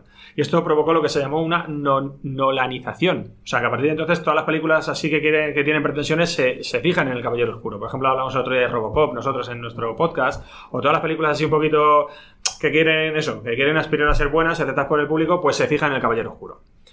Y ya se cierra la trilogía en el año 2012 con La leyenda renace, 250 de presupuesto, que también recaudan más de 1000. Me gusta la peli, el, den- el nudo me parece un poquito denso, pero al final mola un montón. Aquí aparece Anne Hathaway haciendo de, de Catwoman, aparece Tom Hardy haciendo de Bane, que también mola mucho. Muy Eh, bueno, Tom sí, Hardy. sí. La voz que le ponen en Sí, español es de las pocas cosas que dobladas me gustan más que en el original, fíjate lo que te digo. Luego sale Joseph Gordon-Levitt, que también salía en Origen, que hace de Blake, que a lo mejor termina acabando siendo Robin, no lo sé, no me acuerdo. Bueno, lo, deja- lo dejan al Lo dejan final. ahí, lo dejan ahí. Lo Y no dejan al acordáis, perdona, no. la escena cuando se cae en. eh, que es un estadio, ¿no? Que lo hunde con, Sí. con la. Con lo dinamita Sí. Hardy y, y se hunde. A mí esa escena me parece sobrecogedora. Que va corriendo el, el que lleva el balón, y además, no sé si os Sí, acordáis, sí. van cayendo todos detrás y al final marca touchdown el tío, pero se da la vuelta Sí, y no, claro, sí, no la ha perseguido están todos- en las catacumbas. Y bueno, pues eso, ya por terminar, eh, con las de Nolan, el top 5 de las mejores películas de superhéroes de todos los tiempos, según IMDb y publicado en fotogramas, son El Caballero Oscuro, Spider-Man Un Nuevo Universo, Vengadores Endgame, Vengadores Infinity War y El Caballero Oscuro, La Leyenda Renace. O sea que las cinco primeras, dos Vengadores, dos Batman y un Spider-Man que se ha colado por ahí. Bueno, que esto es... Sí, la de un nuevo universo es la de Miles Morales, Sí. la de dibujos. Sí, sí, sí. O sea, me, me llama la atención que la metan por encima de las tres de Tobey Maguire y por las encima de tres de. Sí, de bueno, Tom que esto es una clasificación... Por supuesto, esto será totalmente subjetiva, ¿no? Pero, pero me llama la atención que metan una de animación como la segunda, según has puesto. No sé si Mm. este era el- Bueno, es que IDB la ha comprado Tesla y, y ahora el, el hombre hace lo que quiere, ¿vale? Que Twitter. Pues yo lo único que digo, las pelis de Nolan, que a lo mejor también nos puede ayudar un poco, es, joder, las están, tienen la música altísima. No sé si os resulta, a mí es que me he escuchado y hay momentos en los cuales la música está demasiado alta, incluso por encima del diálogo. Te vas yo lo pareciendo a mi padre. Te vas pareciendo a mi padre cuando veíamos las Te películas lo de juro, tío, no, pero, o sea, que a veces digo, ¿qué ha dicho? pero si es que tiene la no música me- muy alta, está editada. Cuando lo Pero eso pasa, yo creo, fíjate, por las. Si lo ves en streaming. Todo esto que veo en Netflix, ya no sé si os pasa, y en, bueno, en Prime y todo, el audio de las películas de acción es patético. En serio, la- es lo que dices tú, la acción y la No, música. sí, sí que es cierto lo que dice encima de la Gonzalo. A mí me pasa muchas veces que estás viendo la película en alguna de estas plataformas digitales y la ves, empiezas a verla y cuando hablan, hostia, subes el volumen y empieza la acción, coño, o sea, y te pasas toda la No, la película no bajando la acción, de- subiendo. De, de la Sí. conversación, o sea, subo el audio del, del ruido, no, no de la. Sí, sí, efectivamente. Y la música, no, pero es que en esto es la... A mí me pasaba al revés, si te soy sincero. Ah, sí. Ah, sí. He estado viendo estos días en HBO Max y no escuchaba la música. Joder, pues... No sé. No, Ah, porque tú piensas al revés. Tú, tú piensas en la música, no en el guion. A mí no me molesta la música. Me molesta cuando hablan.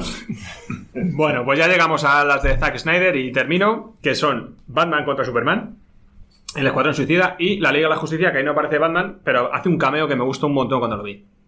Entonces, bueno, es la última aparición de Batman antes de, de Batman en estas En la Liga de la Justicia se. Sí, sí, sí. Sí, pero no como en- película eh, perdón, en el Escuadrón Suicida, perdón, en el Escuadrón Ah. Suicida es donde no aparece. Aparece, a- a- nada, deteniendo a, a Harley Quinn, que mola muchísimo cuando sale Batman. Bueno, aquí Y a sale... Deadshot también, ¿no?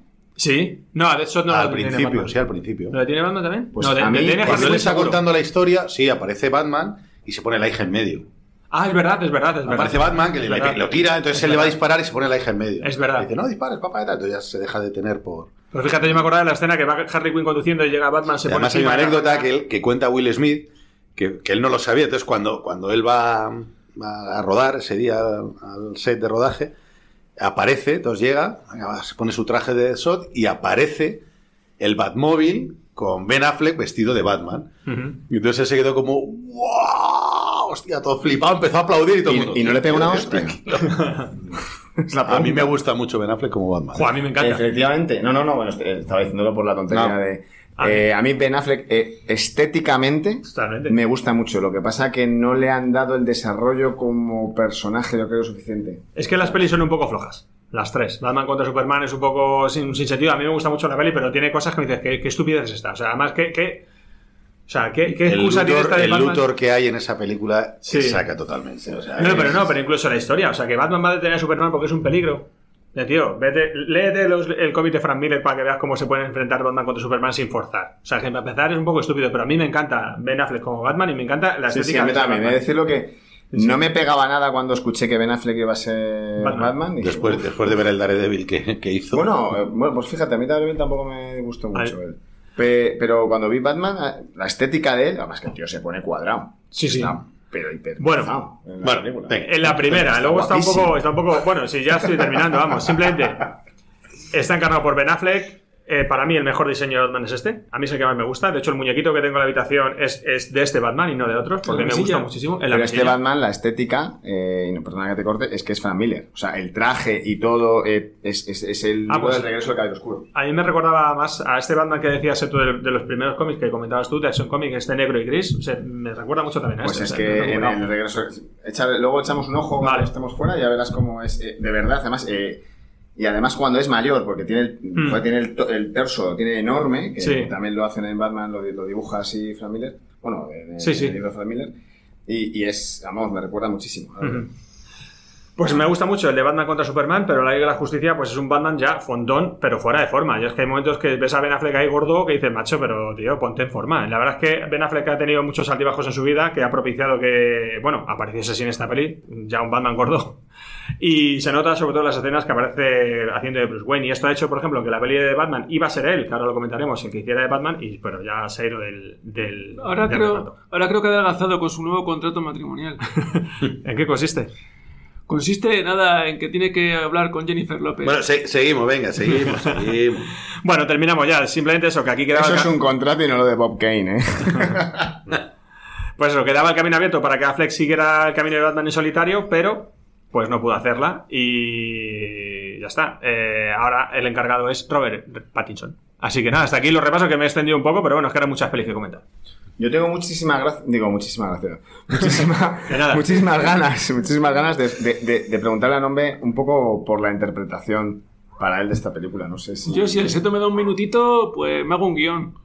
Bueno, pues va- va- vamos a dar un minutillo de descanso y en la siguiente, en el siguiente bloque vamos a empezar a hablar, si os aparece, os voy a comentar yo, entre todos, os voy a comentar unos, unos aspectos de la nueva película de Batman, ya empezamos a machacar de Batman y Oscar tiene libertad en cualquier momento para meternos su interpretación, eh, cortarnos y, y hacerlo ahí, ¿vale?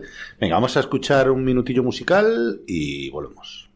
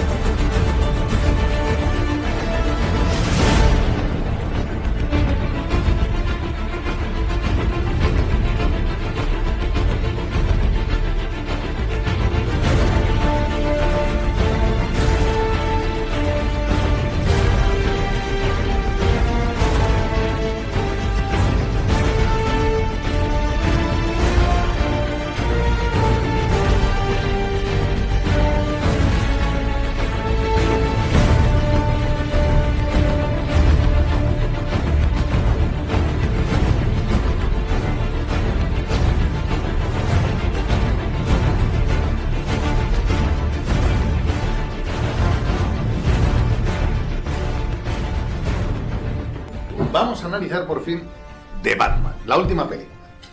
Eh, si os parece, como no tenemos esta parte, no la va a hacer ninguno en concreto, la vamos a hacer entre todos. eh, voy a haceros eh, primero una- un pequeño resumen de, de datos objetivos, que sabéis que a mí siempre me han gustado mucho. ¿De qué año es esta peli? Perdona, Seto. De 1925, ¿vale? Y la rima luego la ¿Qué recaudación tuvo? Bueno, os, os cuento, venga. La película tiene una dirección que, que en principio iba a ser Ben Affleck y al final acaba siendo Matt Reeves. El guion es del propio Matt Reeves, ¿vale? Y está basada pues, en los personajes que nos ha contado eh, Gonzalo, de Bob Kane ¿no? y Bill Finger. La música es nuestro archiqueridísimo Michael Giacchino. Eh, ¿Qué más? Eh, así, objetivo. Bueno, voy a deciros los protagonistas.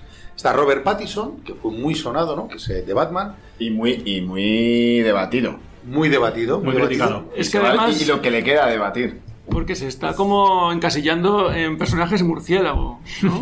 Oscuros, ¿no? Digamos. Eso es muy bueno, eso es muy bueno, porque eso es verdad. Pero escucha, A mí me parece que al final ha cumplido. con- sí, yo creo que ya no va a haber tanto debate ¿eh? después de esto. Yo creo que, yo creo que el tío ha, ha dejado bastante bien el, el pabellón de Batman. Si te gusta Batman, si te gusta el Batman que representa, porque bueno, es un Batman Sí, distinto. es un Batman distinto, ¿no? Como ahora veremos Es luego a la hora de... alternativo, es grunge, es sufrido. Su- Bueno, tiene pelo grasiento.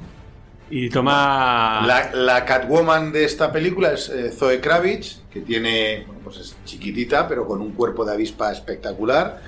Y no sé qué os ha parecido, no sé qué os ha parecido esta, esta Catwoman. A mí me recuerda mucho a su madre. Como todo el mundo. Bueno, que su Luego, madre a- era una hablábamos actriz- de el- perdona, el- que su madre era una de las actrices que actuaba en el show de Bill Cosby, que era una de las hijas de Bill Cosby. Ah, ¿sí? Se Sí. parece mucho el- físicamente a, a ¿Quién su es? madre. ¿Quién es? La actriz El padre es Lenny Kravitz. mayor. El padre, el es Lenny Kravitz, ¿no? Claro, sí, sí, sí. Zoe Kravitz. Zoe Kravitz, hija de. Lenny Kravitz. Bueno, pero puede ser Martin Kravitz. O sea. Bueno, luego, luego hay un personaje que, que a mí me ha gustado mucho, pero que si os acordáis hablamos de él en, en- en la película de Prisioneros, Sí, que era el malo de Prisioneros, que es Paul Dano, sí. y aquí hace de Enigma. Eh, Paul Dano lo hace que flipas, o sea, a mí me parece que hace de, de psicópata, ya lo hizo en esa película espectacular, y en esta no sé qué le parece a David, eh, el, el papel que hace... Me encanta, me encanta. Igual me gusta más. Después de, de Pattinson, igual es el que más me gusta. ¿Y qué os parece Gordon? Porque a mí Gordon me sorprendió mucho, ¿no? Es la primera vez que sale un comisario Gordon eh, negro, que es Jeffrey, Jeffrey Wright, aquel que vimos en, no sé si lo habéis visto en la serie de... De HBO, de la HBO, en la serie de. la de ¿Cómo es la del mundo Del este de oeste, oeste? ¿no? Sí. O West o. sí. No. No sé qué World se llama, no me acuerdo ahora. Westworld. eh, Westworld. Y hace, hace de. Bueno, hace un personaje allí. Y aquí hace del comisario Gordon, ¿no? Y es la primera vez que hace, que es un, como digo, un actor negro. ¿Y a ti, a ti qué te parece, Oscar? ¿Te cuadra? ¿Te gusta Gordon. más que, que, Gordon. que Gary Oldman? Sí. Hombre, me gusta más Gary Oldman, pero dentro de los personajes de, de Batman, que no entiendo por qué se llama de Batman cuando nunca le llaman Batman, pero bueno.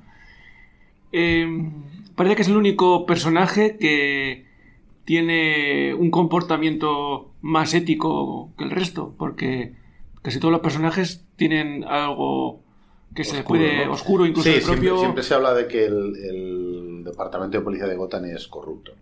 Bueno, pasa aquí lo que decís antes, que ya se mm, una vuelta de tuerca a la oscuridad y son todos personajes muy atormentados.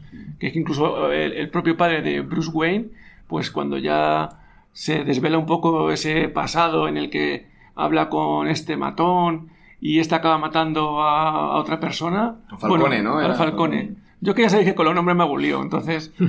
Y, pero bueno, al final es como... Porque le excusan al, padre, ¿no? Diciendo, no, es que... ¿Y quién sabe que le iba a matar? Hombre, si hablas con un matón y dices, este me molesta, pues yo creo que le podría matar, claro.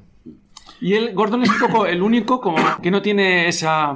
Esto que dices es cierto, porque es- no lo había pensado. Es la primera vez que en una película de Batman como que se mancilla al padre, ¿no? A, Sí. a- Bruce Wayne, porque es que, es es él eh, siempre era como impoluto, ¿no? Un personaje tanto social como, como político, como tal, pues como de guante blanco, ¿no? Y efectivamente, se le ha mancillado. Bueno, luego te- tenemos aquí, habéis hablado de Falcone, que es a, a John Turturro, que lo recomiendo escuchar mejor en versión original, Sí, sí. la doblada, 100 veces. Además, mola un montón el, el actor. Eh, pero ¿no, ¿no os parece que, que, joder, que siempre, macho, estamos con los mismos malos en, en, en Batman?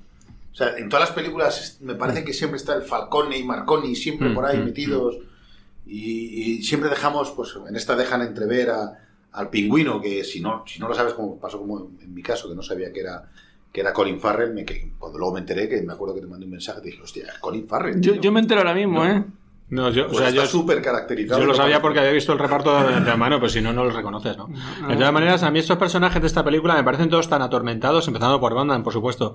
Pero luego, joder, el propio Enigma, macho, es un enigma malísimo, es un, es un, es un depravado, o sea, nada que ver con los enigmas, no digo ya de Adam West, pero de otras películas, ¿sabes? Que este es un tío... Que contabas que era... Claro. Este, este es un enigma que, bueno, de Seven puro. O sea, esto es una película Seven. La mitad Bueno, de que la la, peli- la película entera parece. la película entera, bueno, mitad película Seven, mitad película no sé cómo. Yo he de decir, antes de nada, que a mí no me gusta demasiado esta peli. Se me hizo un poquito larga, pero bueno. Pero este personaje de... De Boldan, Bol- Bol- Boldano, Paul Dano. Bien, veo que lo tienes apuntado, ¿cierto? Pues no, me- no veo que tenga muchas diferencias con Batman, porque los dos son atormentados por una infancia. eh, tienen en común el orfanato, eh, uno bueno. porque han matado a los Bueno, padres. de hecho, Uno busca también- hacer el bien. Sí, Bueno, el lo bien- mismo que tú, de hecho. Pero el bien, Batman tampoco, Y porque. piensa que Batman y él, al final y al cabo, buscan, buscan lo mismo y... y le puede tener como cómplice, ¿no? De hecho, buscan la, la depuración de la sociedad por esa depravación en la Bueno, que ha dejar- caído. dejarme que termine un momento con los datos objetivos y empezamos a analizar la película, porque si no nos vamos a meter a comentar cosas de la propia película y no vamos a, Venga, terminarlo, ¿vale? Mira, el- el- la película es americana, del año 2022, que preguntaba eh, Gonzalo. Es una película y está catalogada de suspense, crimen, drama, superhéroes y neo-noir, tela, todo eso, de casi tres horas de película para tres Eso de. Noir, perdona, es que lo veo súper claro. Todo, todo. El suspense, crimen, todo. Es todo, Todo. Se invirtieron 180 millones y hasta la fecha lleva 770 recaudados. Hasta la fecha. Esto seguirá subiendo seguramente. Luego, como curiosidades, eh, eh, comentábamos antes que la peleas de Ben Affleck, en el 2015 fue anunciada la película con Ben Affleck dirigiendo y protagonizando la película. Eh, tuvieron varios problemas del actor, que nos habías comentado tú ya antes, que de, de autodestructivo, bebiendo alcohol, tal. Entonces él se retiró como actor. Se quedó Reeves de director, perdón, se retiró de la dirección, se quedó él solo como actor. Pero a Reeves, eh, al asumir la dirección, no le molaba. Entonces el tío lo que hizo fue reescribir un poco el guion y él veía a un Batman más joven, mucho más, más joven y no encajaba Ben Affleck. Entonces al final se acabó apartando directamente a Affleck de la... Bueno, le comieron la tostada a Ben Affleck, por lo que veo. O sea, Totalmente. tanto el actor como director. Entre que él se fue medio retirando un poquito, él se fue, él empezó como, como capo de todo y acabó siendo nada. Pero aparte es que Ben Affleck, por lo visto, también es que en lo, en lo personal, el tío es un tío que tiene muchos altibajos, un poco que comentamos, al principio hablábamos de Ray Liotta, un poco de refilón, pues Ben Affleck es un poco igual. Entonces también es que él ha tenido muchos problemas personales que, que han hecho que, que se aparte del todo del proyecto. Bueno, la película al final eh, la hacen, bueno, intentando darle un lado más detectivesco, que hemos hablado, lo hemos hablado ya durante todo el programa, al personaje. Eh, bebe un poco de, de las películas de Alfred Hitchcock, de misterio, de suspense eh, y de cómics, te hablabas de, de largo, el largo Halloween, ¿es? Año 1, Ego. eh, bueno, al final se decide por un, por un Batman más joven, ¿no? Eligen a Pattison y bueno, pues con él van para adelante. Poco a poco luego fueron entrando el resto de los, de los del reparto. Y si os parece, bueno, la, la película enseguida se estrena en HBO Max. No sé qué os ha parecido a vosotros. Para mí ha estado genial porque la he podido ver en H, la he visto las dos veces ahí en HBO Max y estupendamente, una vez normal y otra vez una vez doblada en castellano y otra vez en versión original. Debo decir que me ha gustado más la versión original. A mí no me mola, yo creo que, joder, mola más ver las pelis en el cine. Yo ya sé Bueno, que pero las según qué películas, mandan- pero, pero yo reconozco que a mí Duran poco en el cine ahora. Nada, es que no duran nada, no me da tiempo de verlas. Sí, sí, cada vez van a durar menos. Van a durar menos. Es mucho más, mucho más lucrativo el. Ya, pero, Es una pena, pero verlo en casa... Yo en mi casa la veo muy bien. Yo le he puesto, tengo un buen, una buena barra de sonido, un buen equipo de sonido, tengo una tele muy grande. y- Nah, si se van a acabar cargando las pelis en el cine, está claro. No, y Ya, las ese es el camino. fresquitas en tu casa, pero mola ir al cine. joder. Claro. Sí, al sí, cine. sí, sí. El cine luego tiene, tiene otro, otro. Bueno, ver una pantalla y el sonido no es igual. Bueno, esperemos que sigamos yendo al cine, venga, todos. Ahora, si os parece, voy a empezar a decir cosillas de la sinopsis, ¿vale? Vamos a comentar la película y la vamos a hablar entre todos. Entonces, la película comienza con. eh, comienza en Halloween, por eso, por eso decíamos que podía estar inspirada en el largo Halloween. Y bueno, comienza con un, el alcalde, ¿no? Que es asesinado por este Riddler que llega por detrás, ¿no? Y le, y le- le golpea. Además de una forma bastante, bastante salvaje. El Riddler, que le llaman Enigma en España y Acertijo en, en Hispanoamérica. Y lo siguiente que vemos es la investigación policial. ¿no? Bueno, vemos una pequeña escena eh, un poco larga, ¿no? Con- cuando sale él diciendo que es un símbolo, que tal, que él es la venganza y sale peleando con estos chicos que, que van pintados de blanco, que recuerdan un poco a Joker. ¿no? entre comillas, y a Arlequín. Y bueno, pues al, al final va de la mano del teniente James Gordon al, al sitio a investigar. ¿no? Y esto es, a, a mí, para mí, como principio es bastante esperanzador, porque dices, hostia, va a investigar. Ya me parece muy bien que no me vuelvas a contar otra vez toda la historia de Batman, de que han matado a sus padres, vale, no me lo cuente, venga, no me importa. No, ya la he deja visto en claro- se- en, seis películas. Te deja claro que va a investigar, como dices tú, no a repartir galletas. Eso es, eso es. Y además va, él va, ya le has visto dando tres hostias primero, pero va andando, porque no le, no le ves a Batman correr, No. como en las pelis de Nolan, sí que corre, salta, ¡buah! le ves por ahí súper espectacular. Aquí no, él va andando, o sea, aquí él va de frente a todo, ¿no? Pues la Yo- primera pelea a mí me parece muy eh, muy fuerte, vamos. Es que se ensaña él con los cuatro los que pega. Es es muy gráfica brutal. porque es, Es muy brutal, sí. Sobre todo con la venganza, ¿no? Entonces, como se ensaña y hay como una especie ahí de, mm, no sé, de gusto por el...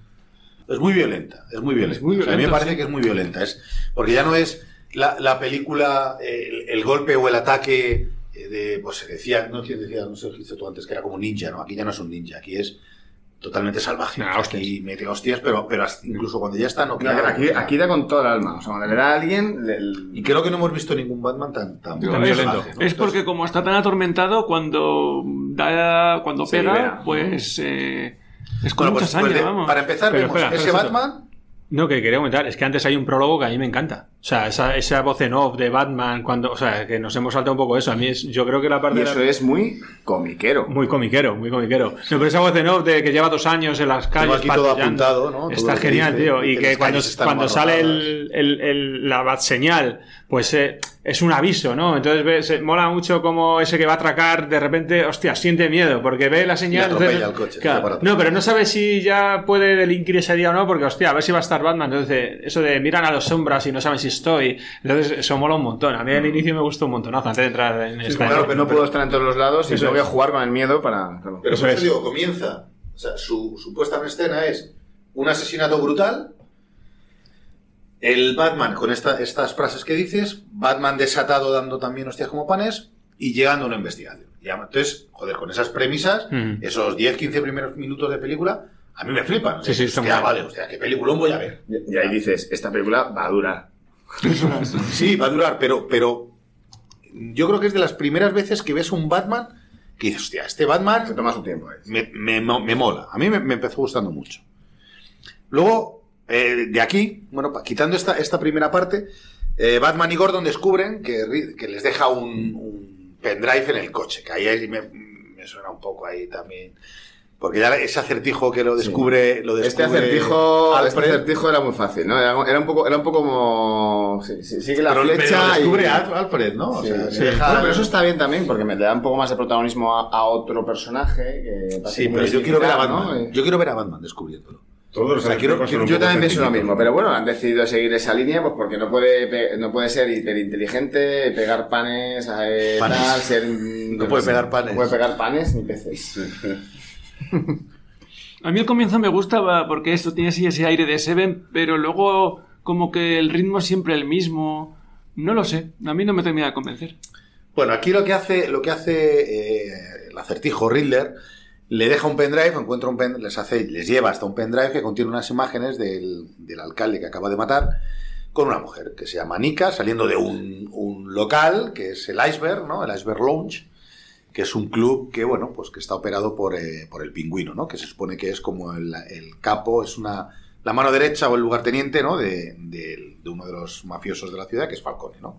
Ya hemos hablado que. Entonces, Batman interroga a Pingüino, le dice que no sabe nada, pero se da cuenta de que una de las camareras, que es Selina Kyle, eh, era compañera de piso de esta chica, de esta Nika, que había desaparecido. todos, ya no suena a todos ese nombre cuando lo escuchamos, claro. Claro. Claro, ya todos sabemos quién es Selina. Y ya sabemos que todos que el pingüino es Jesús Gil también. Y me- pero a mí me gusta mucho esta parte. A mí me gusta mucho esta parte de la, de la, de la película cuando él la empieza a seguir a ella porque cree que hay algo y ve que ella se va a su casa, se cambia, se pone una ropa de repente oscura. Para, para, para. Para. Repite otra vez. Se cambia. Se cambia, se cambia muy bien cambiada, ella muy bien. Se cambia y se tira por la ventana, ¿recordáis esa escena Sí, que se tira? pum, Muy pum? grácil, además. Hostia, y él se, se queda ahí flipado. Otro como yo. Yo creo que también nos hemos dejado otra vez otro de los momentazos de la película, que es la entrada de Batman en el local, también sacudiendo Ah, la sí, conversación sí, que sí. tiene con los gemelos también, ¿no? En Sí. plan... ¿Sabes quién soy? Te vas a manchar de sangre, dice, de la tuya o de la mía, algo así, ¿no? Sí. Yo creo que eso es lo poco de humor, ¿no? Que se le ve Sí. a él así Un de. poquito. Pero sí que es muy chulo, ¿no? Muy él, de la mía, de la tuya, de, de, de Fostio. Que por cierto, si lo piensas, no tenía que entrar pegando hostias, porque él entra como Bruce Wayne y puede entrar perfectamente. Pero él llega allí y dice, abre. No, Bruce Wayne no puede entrar porque él estaba medio oculto como Bruce, no está alejado de la sociedad, le van a, dar- le van a perseguir más como Bruce Wayne casi que como Ya, Batman. ya, pero bueno, sí, que entra pegando hostias y ya está. Yo, Pero que. yo pregunto, ¿con quién iríais al club Iceberg? ¿Con el Batman de Rowan Patkinson?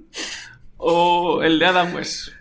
Con Adam West, tío. Con Adam West, favor, hombre, no, me lo tío. pasa fenomenal. bailar el Batusi. Este es, un, es una seta. eh, Bueno, ¿qué, qué os parece, qué os parece el la Pattison. primera aparición cuando se juntan con ellos? O sea, porque él, lo que os digo, él sigue a Selina, Selina se mete en la casa para robar eh, de la caja fuerte, ¿no? Mm. El, el pasaporte, ¿no? De. Anika. Y entonces él llega y le dice, ¿qué haces? Ah, esto te dedicas. Y hay una pequeña peleita entre ellos, ¿no? Así, medio baile, medio pelea. Y bueno, ¿qué os parece hasta ella? Él, él la coge ahí, habla con ella y, y la, la- ¿Qué os pareció el detalle de los ojos? O sea, de, la, de De las las lentillas. A mí me moló, me moló muy, muy James Bonero, ¿no? Pero me moló ahí que le, le meten, le pone a ella las lentillas para luego ir a. Lentillas que graban. Lentillas Que que, graban. que graban. Bueno, y audio. Por, porque tiene wifi y la imagen curioso. va a un ordenador. Y a mí me parece un poco forzada esta relación amorosa entre Catwoman y, y Batman. Yo Siempre creo- ha estado, ¿no? Sí, pero yo creo, fíjate que, que yo creo que Batman es como está tan atormentado, se, se, se cree único o se cree que está solo y se encuentra un personaje que puede ser como él y que, que puede comprenderle. ¿sabes? Yo creo que Mm. ahí se encuentra un poco un reflejo y ella también con él. Lo que pasa que ella y él vienen de mundos muy diferentes, ¿no? Ella viene de la pobreza, de la, que la han repudiado, porque es, bueno, ya lo ya hablaremos, ¿no? Que es la hija bastarda, por tal. Y él, en cambio, viene de una familia de pasta, de tener mucho dinero y tal. Además, Pero él- aún así se encuentran en el punto. Y Entonces, él el juego juega se con ventaja, él juega con ventaja, él sabe la, quién es ella, pero ella no sabe quién Pero es. son dos amargados igual. Y No es hay que amargado soy. En este sentido es bueno reflejando estas emociones. Sí. Son Kurt Cobain y su novia. ¿Cómo se llama la novia de Kurt Cobain? Eh, Ah, ostras. Courtney Love. Kurt Cobain y Courtney Love, macho. O sea, esto- Pero hay, a mí me gusta, me gusta mucho, aunque es verdad que aquí eh, Bruce Wayne es un poco, yo qué sé, un poco de, de antidepresivos, pero me gusta cuando sale por primera vez Bruce Wayne en casa que le molesta la luz. No sé si os acordáis, Sí, sí, que abre una cortina y se, pone, ¿no? y se pone una gafas de sol. No sé, es un poco grunge y un poco así de, chico, peínate un poco, quítate el pelo a la cara y de, Eso es lo que le dice Alfred, de hecho. Sí. Pero claro, pero mola "Eres cuando se buen". pone una gafa de sol, no sé, a mí sí me Es gusta. que ese- yo creo que la interpretación de la película este es uno de los puntos claves de que toda la sociedad está para, para psiquiatra y para antidepresivos. Entonces todos están amargados y nada, todo es así. Porque al final Batman, Catwoman, el Enigma, todos están, bueno, son, son muy que Gotham, tormentados. Gotham, que, que en Sudamérica es ciudad gótica, hay que decirlo, eh, bebe de eso, o sea, bebe de, de ser una ciudad oscura, sucia, llena de delincuentes y llena de gente amargada, ¿no? Como ha dicho Oscar. Sí, pero el 66 no era así, era todo... No, bueno, pero ya hemos cambiado. Claro, pero mm, el, eh, que es otra de las claves de la interpretación, ¿por, por qué cambia? ¿no? ¿Por qué pasamos del eh, soy la policía o estoy con la policía a todo Bueno, está que está corrupto? basado esto en una época oscura, ¿no? De americana. Eh, yo creo que está todo esto basado como en los años 20, ley seca, corrupción, ¿no? Ese, ese ambiente gótico. Yo creo que está un poco Bueno, como ahí, ¿no? recuerda ahí a, a Seven y a- al, al cine negro, pues Sí. bueno, pues recuerda al cine negro, a la novela negra. Pero la crítica social al final es que todo el mundo está corrupto. Pues eh, eh, el padre de Bruce Wayne, los mafiosos italianos, el alcalde, Incluso la propia policía. la propia policía, o sea que no, no hay nada bueno en, Pero eso siempre en es Gotham. así, bueno, desde Pero tan los 86. exagerado. No, ya, ya no, pero claro, es que cada vez que haces de Batman o que haces una peli de Batman, tienes que darle una vuelta de tuerca al personaje. No puedes seguir haciendo las películas de Nolan, por ejemplo. Entonces aquí lo que han hecho es eso, que sea más oscuro todo y más incómodo y que todo el mundo esté fatal. Y tampoco nos escandalizamos viéndolo. No. Bueno, Lamentablemente. Bueno, eh, en esta parte, Batman, con esas lentillas que decimos que lleva Selina, descubre que el fiscal del distrito, que es Jill Colson, eh, pues está en la nómina de Falcon. Es un... Mola, mola cuando entra en el club, ¿eh? Con las lentillas y el otro va viendo lo que Sí, ya sí. ve. Eso Y está además, genial. Espérate ahí. ese Él es- necesita... Vuelve a mirar, vuelve a mirar. Déjalo, déjalo, Sí. para que la lentilla Sí, su trabajo lo identifique. Pero ¿no? ahí, ahí se ve que Batman va a su, a su business, o sea, va el tío ahí a, lo que le interesa y le da igual usarla a ella y ella es consciente totalmente de que la está usando, pero porque él también, ella también le está usando a él como un recurso para encontrar a su amigo. Son muy egoístas los dos. Pero efectivamente, ¿sabes? esto es como muy... Bueno, no se conoce. Me gusta. O sea, en este momento no se de Bueno, pero aunque no se Y ella además se conozcan... mueve muy bien en ese ambiente y sabe lo que puede ocurrir, conoce a la gente que, que está ahí, efectivamente sabe que se está poniendo en riesgo cuando le dice que vuelva a mirar y mantenga la mirada. Esto, esto significa que igual... Pero es, Igual hay tomate aquí. es como un mundo muy individual que solamente me interesa mi propio interés y, y Sí. todos de psiquiatra. Todo de psiquiatra. Sí, sí, o sea, Como Quien- nada quien es- hace pasta en Gotham son los psiquiatras. Sí, sí, y, y lo que venden los antidepresivos. Y que también es un poco lo que se quiere fomentar, ¿no? Una, una sociedad en- enferma de... Bueno, ahora, ahora, ahora vas a tener tiempo para, para esta, para que esta parte que vas a, vas a poder Está en hacer ello, está en ello. Me lanzo. tu interpretación, porque ahora llega el momento en el que eh, Acertijo... le- le- le Acertijo. ¿Por qué dices acertijo? Ya me he quedado con él. Yo he visto a Edward Nigma. Edward Nigma Bueno, Riddler secuestra a este fisca- fiscal del distrito y cuando están en el funeral del, del alcalde que han matado la primera vez, que está Batman como Bruce Wayne, no como Batman, bueno, pues aparece de repente, ¿no? Eh, un coche que atraviesa, entra en medio de la iglesia y sale de ahí el propio fis- fiscal con una bomba al cuello, ¿no? Que le ha puesto este, este Riddler, ¿no? Y a través del teléfono, pues le impone tres acertijos, ¿no? Para, para, que, los, para que los resuelva Colson. Y si no le dice, pues que va a explotar. Pasa, en ese momento como que para todo, va el típico robot eh, de los... Geos, lo que sea, Sí, ¿no? de los TEDx o lo que sea, ¿no? Y les... Y les eh, bueno, pues eh, aparece ya Batman porque ya llega para él, todo el mundo está apartado. Y él intenta pues ayudar a Colson con estos acertijos, que además me parece... El primero sobre todo me parecía muy sencillo, no recuerdo exactamente cómo era, pero era muy sencillo. Sí, era, sí, era así, era oro parece. El segundo, el de este banco, está ocupado. Y el tercero era... El caballo blanco. Bueno, aquí sucede todo esto. Esto desemboca en que al, al final el último acertijo eh, no, lo, no lo descubre y revienta. ¿no? El- Alfred, Alfred, dime el color de caballo. Dios, lo estoy buscando. repítamelo, repítamelo. Bueno, aquí descubre que hay mucha. Bueno, pues que Baroni está implicado, que es un mafioso, que está eh, mucho, mucha policía corrupta eh, y que no te puedes fiar del departamento. Y Selina eh, los expone, ¿no? Le dice inadvertidamente cómo llegar a robar el dinero de la droga. Bueno, el, el caso es que al final el pingüino huye y Selina descubre un cadáver de Anika, ¿no? En el maletero de un coche. Amigo. De su amiga. Descubre que su amiga Que era la que había salido con Falcone. es la que había salido, no, había salido con el alcalde, Mitchell. Con el alcalde. Que era corrupto. Eso es. Y descubre que ha muerto, ¿no? Entonces, Batman captura al pingüino tras perseguirlo con su Batmóvil, que esta es la primera escena en la que sale el Batmóvil, que mola un huevo. Un mogollón. Mola un huevo, que de repente está ahí todo oscuro así sale, y es un... No es el típico Batmóvil ni tanque, ni, ni Batmóvil comiquero, sino que es como, como el... Recuerda Es un poco car. al, al, al, al Es un, un muscle car. es al muscle car, sí, al- pero a mí me recuerda un poco a los coches de, de estas eh, series de Starkey Hatch, de, Sí. De estos que son coches que, hostia, que, que jalan un huevo, que tienen mucha potencia, que rugen. Sí, parece un, un Mustang. o- Sí, a, a mí me gusta de- mucho la escena en la que ya se cree pingüino que ha huido Sí. y está todo, todo lleno de, de De fuego, y sale el coche, ¿no? Por encima ahí volando. No sé, es, es espectacular. No Y sé cómo, qué os parece. ahora nos contará David, pero el sonido, macho, cuando ruge el motor y arranca ahí la música, y dices, Dios, madre mía. De hecho, en esta escena, eh, la música de Giacchino yo creo que aumenta bastante ¿no? la, la intensidad de, de la escena. ¿no? Es una, una de las primeras escenas así de acción fuerte también, de persecución. Y, y la música de Giacchino en esta ocasión ayuda a darle más, más intensidad. Y el Batmóvil es una vuelta al Batmóvil clásico, porque recordad, el Batmóvil de Tim Burton era un coche así futurista, el de Joel Schumacher, el de, el de Nolan es un, es un tanque directamente, y este es un poco un coche clásico tuneado, con un cacho de turbina ahí atrás que eh, lo pone a mil por hora y que suena y que A mí me ruge. recuerdo un poco, no sé si os acordáis de, de la segunda película que hicieron del Castigador, de Punisher, sobre todo Sí. eh, Gonzalo Sí, seguro que la sí, sí, recuerda. sí. Sí, sí.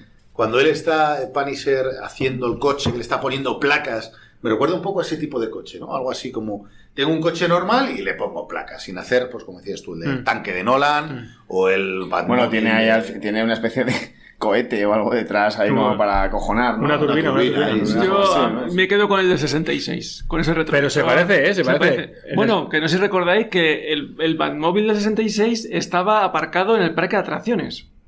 No, es verdad, me lo Sí, dijiste el otro sí, día, sí, pero yo, sí, yo no sí. lo recuerdo Estaba aparcado. mucho tiempo, ¿eh? No sé si seguirá, pero estaba mucho tiempo. Sí, ahora, ahora que lo dices, Se, se la lleva la grúa, creo, estaba en doble fila.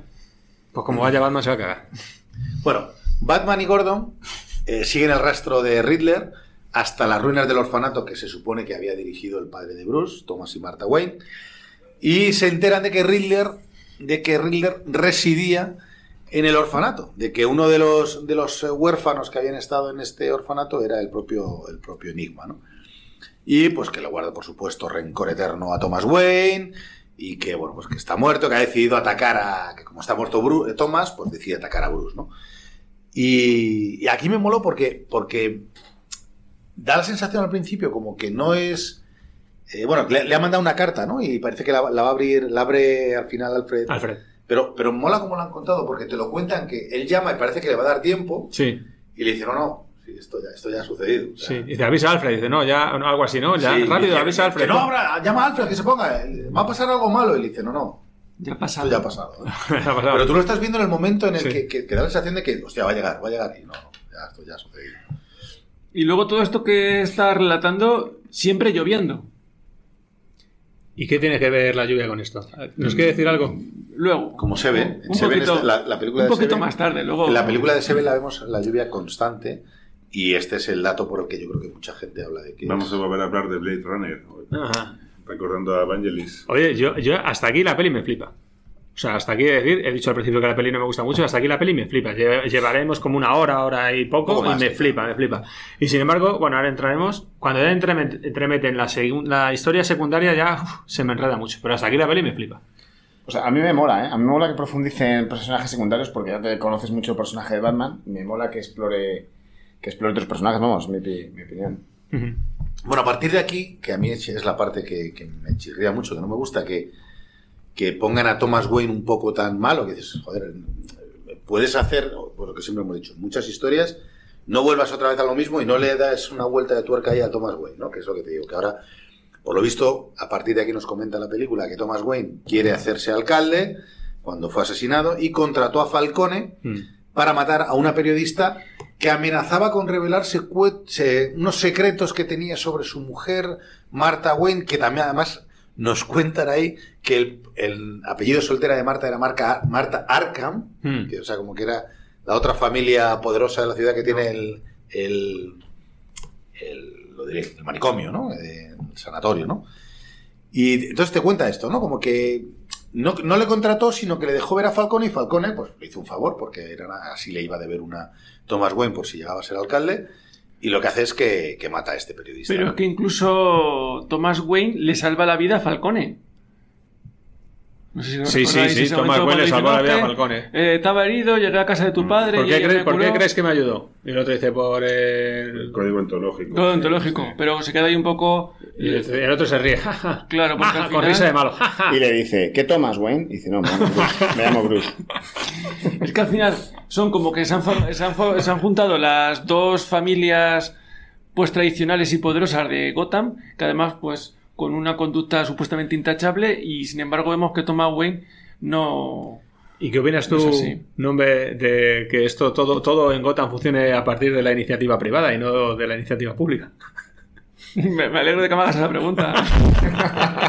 O sea, todo funciona a base de donaciones de gente con pasta. O sea, Pues- los servicios públicos no funcionan en Gotham. No hay un, no hay un orfanato público para los niños o un... Porque se agotan. Bueno, Pues- pero es, es muy curioso la pregunta que haces porque, por ejemplo, no, si cuando has a dicho antes... No, no, bien tirada. A ver cómo salgo yo ahora de esta.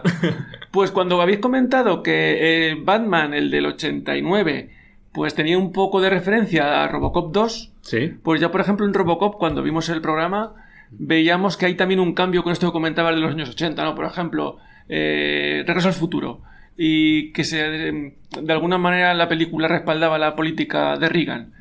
Sin embargo, a partir del 89 hay como un cambio en el cine y ya se va a dar más iniciativa a la, a la, a lo que dices tú, a la iniciativa privada. Entonces es como que hay ahora mismo una dialéctica en Estados Unidos entre aquellos que defienden el Estado y aquellos que defienden pues una globalización, bueno, pues estandaralización de empresas, que representaría de alguna manera también Bruce Wayne, ¿no? Que es un multimillonario, lo que pasa es que no sabemos qué tipo de empresas tiene, pero bueno, que luego sería algo también interesante de ver, por ejemplo, por qué se ha producido el cambio del 66 en el que apoyan eh, a la policía y ahora está todo el mundo completamente corrupto. ¿Por qué se da ese cambio mm, de una defensa del Estado o de sus eh, herramientas como la policía a ese mundo donde la iniciativa privada pues eh, tiene que mm, invertir en los, en los orfanatos y además es un fracaso porque eh, Boldam es Boldam. Boldano, Boldano pues es víctima al final de Thomas Wayne o sea Thomas Wayne pues no queda bien Bueno, en esta película ¿no? Eso lo cree él desde su mente perturbada. Pero es que igual que sí, se piensa que es Bueno, que Alfred, Batman. Alfred, Pero- Alfred lo que le, le- en esta escena Alfred le confirma a Bruce que Thomas Wayne le pidió a Falcone que le intimidara al periodista, pero al enterarse que Falcone en lugar de intimidarle se lo carga. ¿Y qué esperabas, majete? Y Claro, qué esperabas, si le qué pides, esperabas. si le pides Por eso te ayuda que esta, a que esta un- parte, Claro. que esta parte ya es como, venga, tío, o sea, Sí. no me lo creo. Pero- o sea, un tío que quiere ser alcalde, que por mucho que. No, y aparte, te vas y a- aparte Thomas Wayne, que tiene todos los recursos. Pero es una historia, es si la que contada está 20 muy mal años metida esa después. historia. 20 años después no está él para contar cómo fue, o sea, que Sí, sí, claro, es claro, un poco Pero es- es la versión es del- al, final Falcone se entera de que quiere de que Thomas Wayne le iba a ir a denunciar y, y él lo que hace es que dice le dice a Alfred que Falcone mató a su padre. Pero yo creo que eh, aquí es donde entra o tiene sentido el, el recurso de la lluvia. Porque. Ahora, ahora, ahora. Ahora, ahora, ya. Porque, bueno, como está todo tan corrompido, hasta el propio Bruce Wayne, es que la sociedad ya no tiene ninguna salvación. Entonces, bueno, pues empieza a llover como un castigo divino donde la, la humanidad debe pagar. Os voy a leer, por ejemplo, a ver si os recuerda un poco la película. Dice, he decidido acabar con toda carne porque la tierra está llena de violencias por culpa de ellos. Por eso, he aquí que voy a exterminarlos de la tierra. Bueno, esto es del Génesis y es lo que le dice Dios a Noé. Entonces es como que ha empezado ya la lluvia como castigo divino que va a arrasar Gotham. Lo que pasa que ahí entra en juego... Bueno, de hecho es como una intervención eh, del humano porque construye el dique para evitar que el agua se lleve ya y limpie todo el mal. Y el dique al final va a ser roto por este hombre perturbado, que es como de alguna manera la tecnología, o va a hacer incluso de- de- del propio Dios, rompiendo el dique, intentando que se ahogue todo Gotham ahí en el, en el pabellón. Y sin embargo, pues es... Quiero decir que al final la idea es, el padre es tan malo, incluso también está corrupto, porque está todo ya corrompido y hay que exterminarlo y comenzar de nuevo. Pues, pues como Sodoma y Gomorra y como todo aquello que hay que limpiar de la faz de la tierra, ¿no? No, y lo que- Todo, muy vengativo. Y lo que dijiste el mismo día de Blade Runner que ha dicho antes David, en de de 2049, ese dique, esa lluvia que estaba contenida, Igual. está la ciudad protegida ¿no? por el dique para que no arrasase Igual, la sí, ciudad. parece que recurre a, a la misma imagen, claro. Di que sí. Bueno, pues tras, este, tras esta revelación, Selina eh, le cuenta a Batman que Falcone era su padre. Esto ya te deja totalmente que dices, ¿what? ¿Por qué? Ahora metes... que ahí- aquí es lo que, dice, lo que decía Mágico. A partir de aquí la peli yo creo que pega un bajón. A mí me da la sensación, porque Sí, ya sí. empieza, pues Para esto, mí de, sí. de repente te cuentan que Selina es la hija de pero es Falcone. una hija como puede tener 50. Sí, pero, pero no es necesario. Y, y punto. No, no es necesario para la historia. No, no, Hasta aquí hemos llegado. Y hasta aquí, va, hasta aquí de Batman, gracias. No, pero te, te quiero decir que... Bueno, es una manera Que no es de que el personaje de Selina pueda causar un efecto en Falcone, básicamente. Si no, le da igual. Sí, pero luego tampoco sucede eso, porque cuando eh, eh, después de esto, Selina va a ver a Falcone disfrazada y le dice: Eres mi padre. Que el otro se sorprende. Ah, Yo creo que ya lo sabía. Puede Yo, ser que sí. yo creo que ya lo sabía. Puede ser que pasa sí. que nunca lo han aceptado. O sea, es la Le que se lo intenta dice de matar. verdad. Yo creo sí, que lo sabría. Pero, pero lo que te digo, no, no, no tiene ninguna relevancia para la trama. Le intenta matar, no le mata, aparece Batman, lo detiene. Pues yo creo Y que cuando sí. lo saca a la luz, Riddler le pega un tiro. Pues yo creo que es una manera de vincular todavía más a Selina, que se llama Farada y es divina, con, Ba- con Batman. Con yo, Batman, sí. yo creo que es una manera de vincularles, es decir, venís de la misma, de la misma Ya. raíz, de sitios diferentes, pero tú eres, tú vienes de- como de la parte más baja, yo vengo de la parte más alta y al final somos lo mismo. O sea, yo creo que es una Sin manera de embargo, cerrar el círculo. luego ellos. al final se separan porque ella piensa que eh, como no hay solución me voy no sé a qué y él dice bueno voy a ver si hago algo aquí y me convierto en Batman. Y ahí hay un momento cuando dices tú que de repente eso, detienen a Falcone, entonces el otro, y que, que el pingüino se viene arriba, entonces hay un momento, a mí me pareció un poco patético, que de repente como que se enfrentan entre Falcone y el pingüino, no, tú eres un, me- mediocre, no. ¿cómo qué? Saca Porque la pistola, esperando "Ey, su te voy a momento". matar. Pero chico, Y aquí le vas a matar a nadie con la y dice, "Lo he policía. matado yo, no he disparado Claro, yo, claro. no he disparado yo. Sí. porque yo creo que él está intentando. Perdonad, es mi manera de verlo. O sea, son como dos mafiosos. Entonces, eh, Pingüino está a las faldas de Falcone y él quiere sobresalir. Entonces ve el momento de, de ponerse por encima y demostrar su poder.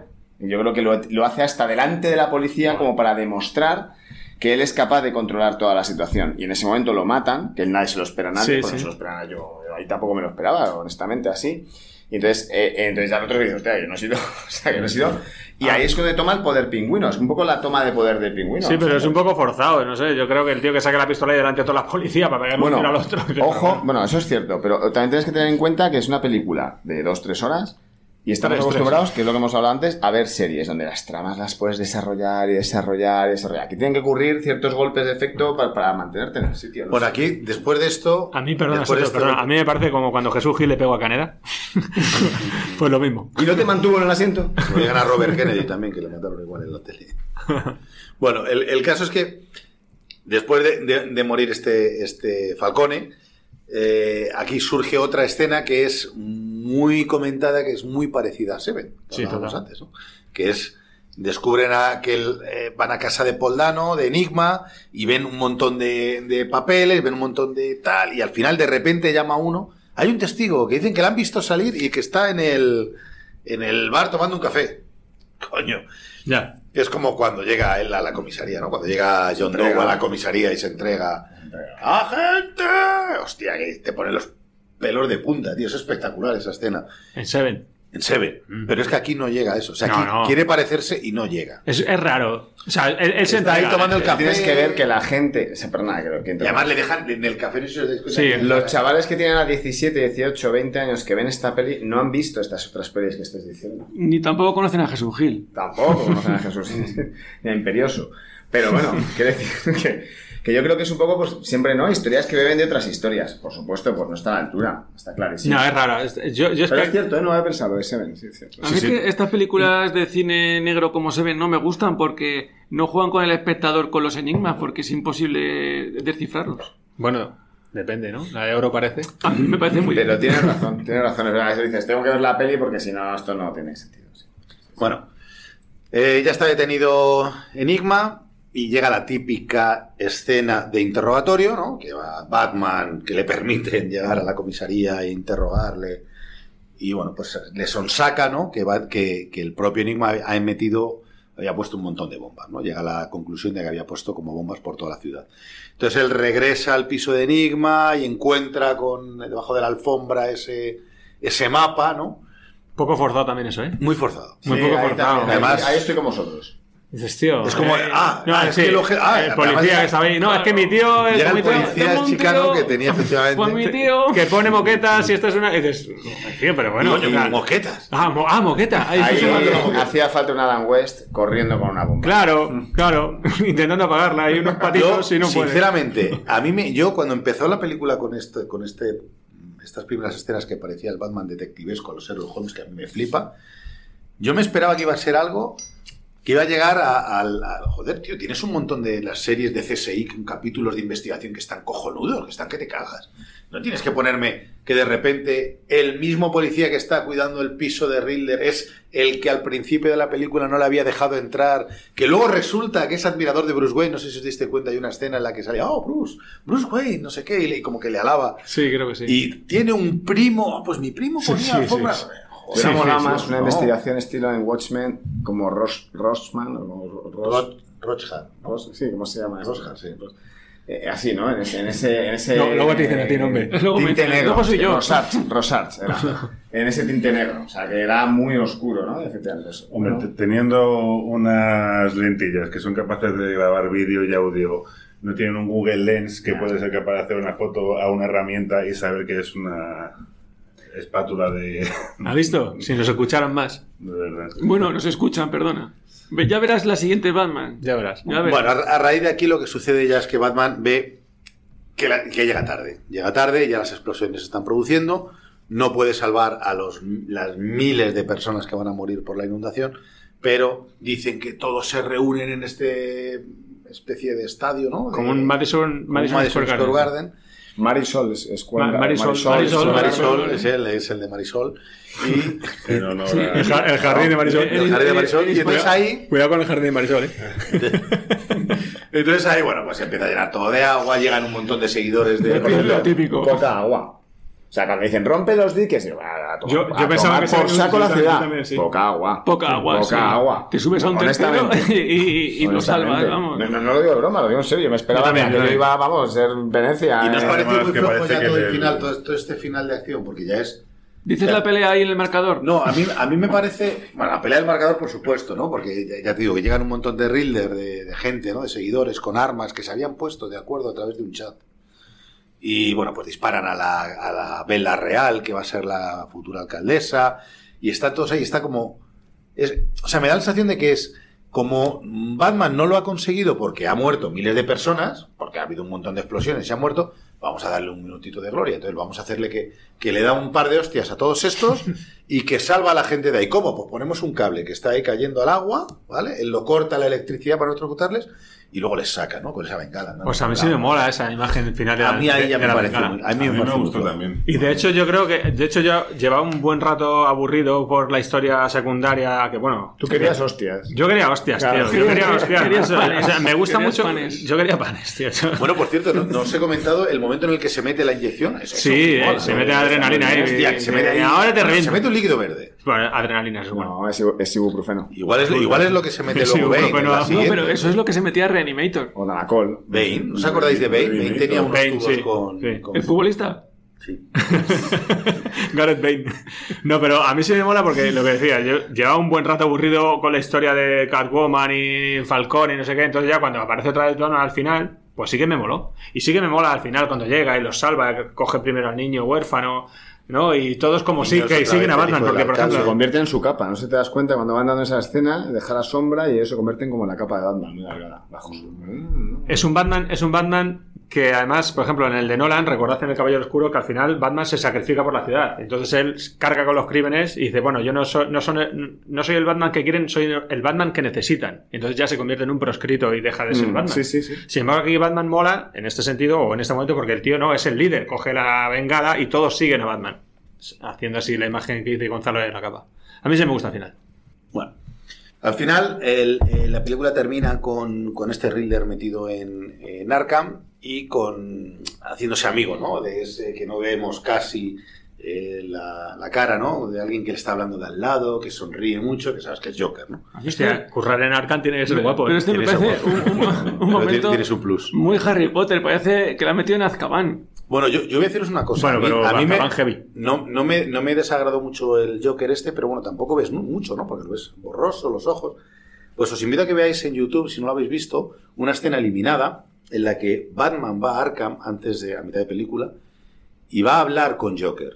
Ah, qué bueno. Habla con él y, sale la escena entera y le pregunta, le- es un poco eh, como cuando va Clarice a hablar con Aníbal Lecter, ¿no?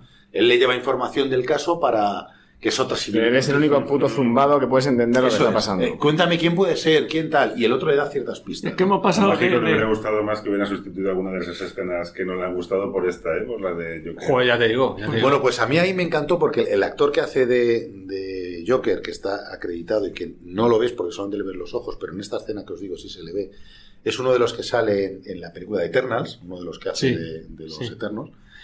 Y, y ya justo al final de esa escena le ves la cara. Y está totalmente deformada, con dientes. Hostia, a mí me moló mogollón. Joder, macho. Lo que dice David, en vez de meter tanta historia de Catwoman, ¿por qué no pusieron esto, me, macho? me Por moló mogollón. Además que me parece que, que cuadran mogollón. O sea, mucho más para, para, el, para, el, para el desarrollo ¿no? de la Y- y historia. que mola, que, Joker, que aparezca Joker siempre mola. A mí lo que me Pero este Joker atención- me ha gustado mucho, mucho más que el Jared Leto. Lo que me da la atención en este comentario de El silencio de los corderos es cómo hemos pasado de un loco a todos. Pues aquí no está el loco en Gotham.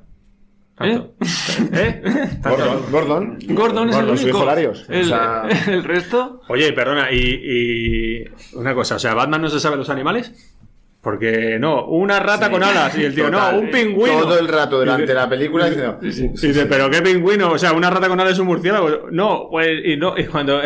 Una- una paloma, A lo mejor tú, Seto, que lo has visto en versión original, no sé cómo. Si lo dicen de otra Eh, forma, pero es que lo, hacen- lo dicen en español, es ratalada, pero... pero ¿En además- español? Sí, es, es, es como en, en- Es un juego que hacen... Un juego de palabras, ¿no? Sí, pero tampoco es muy complicado. Yo tampoco lo entendí muy bien. Es que en no español me- queda fatal, Que luego le dice el otro, el pingüino, no es la rata al lado, sino el Claro, no, rata no, ya, pero además, dice, ¿qué pasa? Que no, es que no ibais a clase de lengua.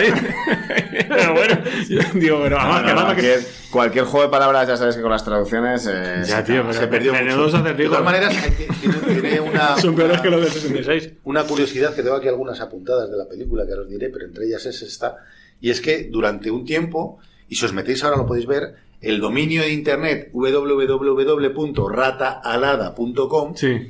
eh, tenía como una cuenta atrás y una historia y tal. Ahora tú te metes y simplemente pone eh, página eh, incautada por la policía de Gotham. Ah, qué bueno. Esto está, solamente tenemos un, un cartel, ¿no?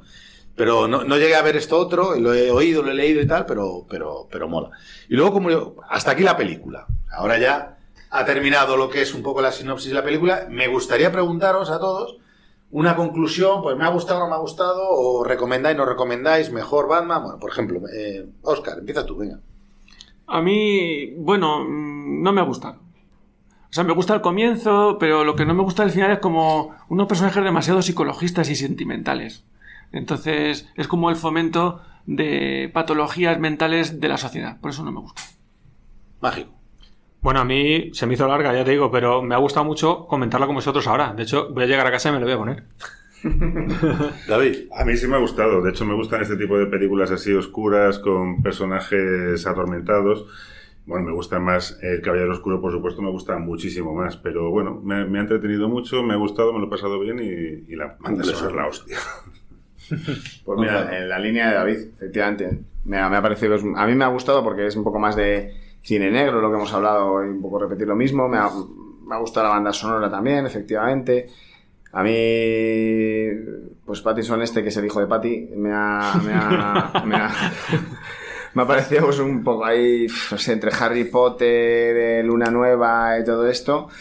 Pero al final, cuando el tío estaba vestido de Batman, sí era creíble y bueno, pues me ha, gustado, me ha gustado. Yo me lo he pasado bien. La verdad es que hacía tiempo que no disfrutaba una peli. Yo reconozco que la, comiquero por cómico, ¿eh? Yo la primera, no me- la primera vez que la vi no me, no me acabo de convencer. La segunda vez en versión original me ha gustado mucho más. ¿Y ahora? ¿Ahora ya verás cuando llegues a casa? Y ahora ya, vamos, después de hablarla aquí. No, me siguen gustando más las de Nolan. Siguen gustándome más las- Pero me parece claro, una película no. muy correcta.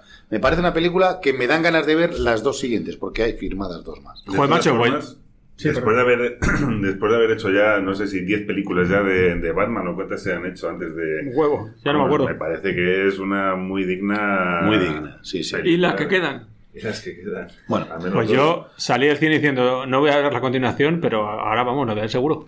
Bueno, yo tengo ahora unas curiosidades, ¿vale? Que os voy a así contar, que no, no sé si las sabéis, yo creo que no.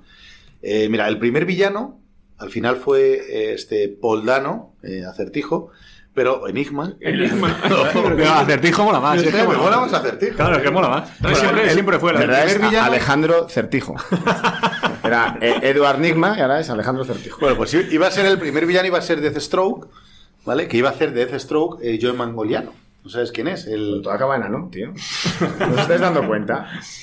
Que es el actor Están provocando, Gonzalo. en las películas de. Se lo con de. Batman y Robin. Bueno, pues es, va a ser este Deathstroke el malo, pero cuando se quitó a Fleck le quitaron a él. Eh, Reeves tuvo que estudiarse un montón de cómics, los que hemos dicho, Halloween Oscuro, Largo Halloween, Victoria Oscura, Año 1, y Egon. Entre estos sacó su, su Batman. Luego, fijaros, los candidatos a Batman.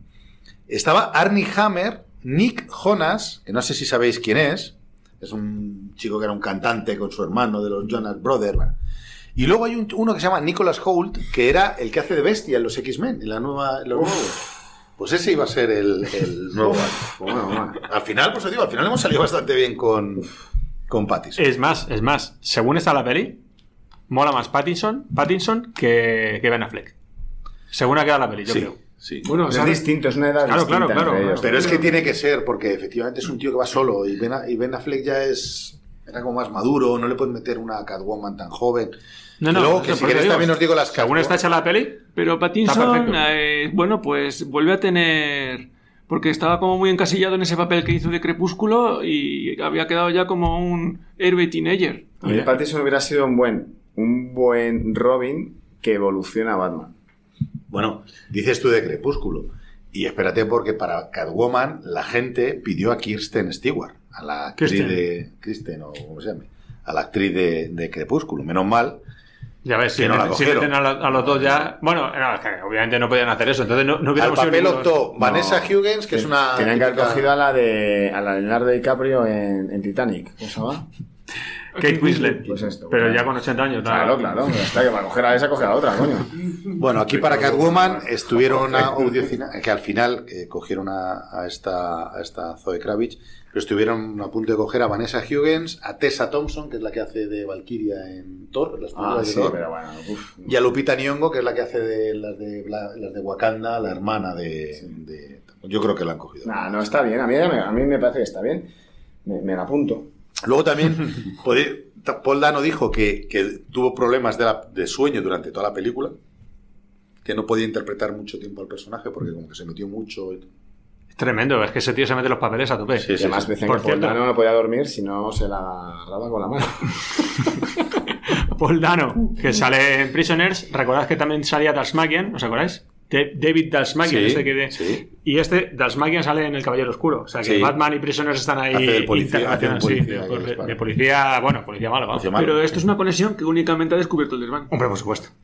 Luego también hay otra, curiosidad y es que si buscáis en Google, en cualquiera de vuestros ordenadores, ponéis bat señal, ponéis bat señal, sale un botoncito que tú le das, se te pone toda la pantalla oscura y sale como la bat señal en la pantalla. Está, está curioso. Ah. Hacer los ordenadores que está, está chulo. Y bueno, hasta, las curiosidades hasta aquí. Luego Pero yo te simplemente- diría una cosa, esto me atrevo a decirlo. Yo estoy convencido que todo esto, siempre que hablamos del asilo, de Arkham y todo esto, yo creo que el nombre de Arkham está cogido de influencia del Overcraft, Total. ya de su tiempo de. Claro, de claro, tiempo de- claro, sí, sí. de- Si yo, de hecho, siempre que he escuchado a Arkham, digo, Sí, pero esto sí, que es del sí, chulute, sí, ¿qué? sí, Sí, sí. Esta, esta están, están firmadas tres películas de Matt Reeves y luego hay confirmadas Madrid, una sí, serie sobre el departamento de Gotham, de este departamento de Gotham, y una serie sobre el pingüino de Colin Farrell. Otra. Sí, otra serie. Oye, pues yo me quedo con el pingüino de Batman Vuelve, ¿eh? Me gusta mucho más Danny DeVito. O sea, pasa que en esta peli no, no obviamente no encajaría, ¿no? Molaría ver a Danny DeVito vestido de, pingüino en un fish and chips. No, pero el pingüino de Batman Vuelve mola muchísimo. Bueno, eh, hasta aquí yo creo que en la película. O sea, yo creo que ya hemos hablado bastante de la película. A mí me gustaría ahora que David nos comentara la música. Eh, musicón, musicón, ¿no? Vamos a, pero vamos a dar un descansito, ¿vale? Vamos a dar un descansito y volvemos a la música.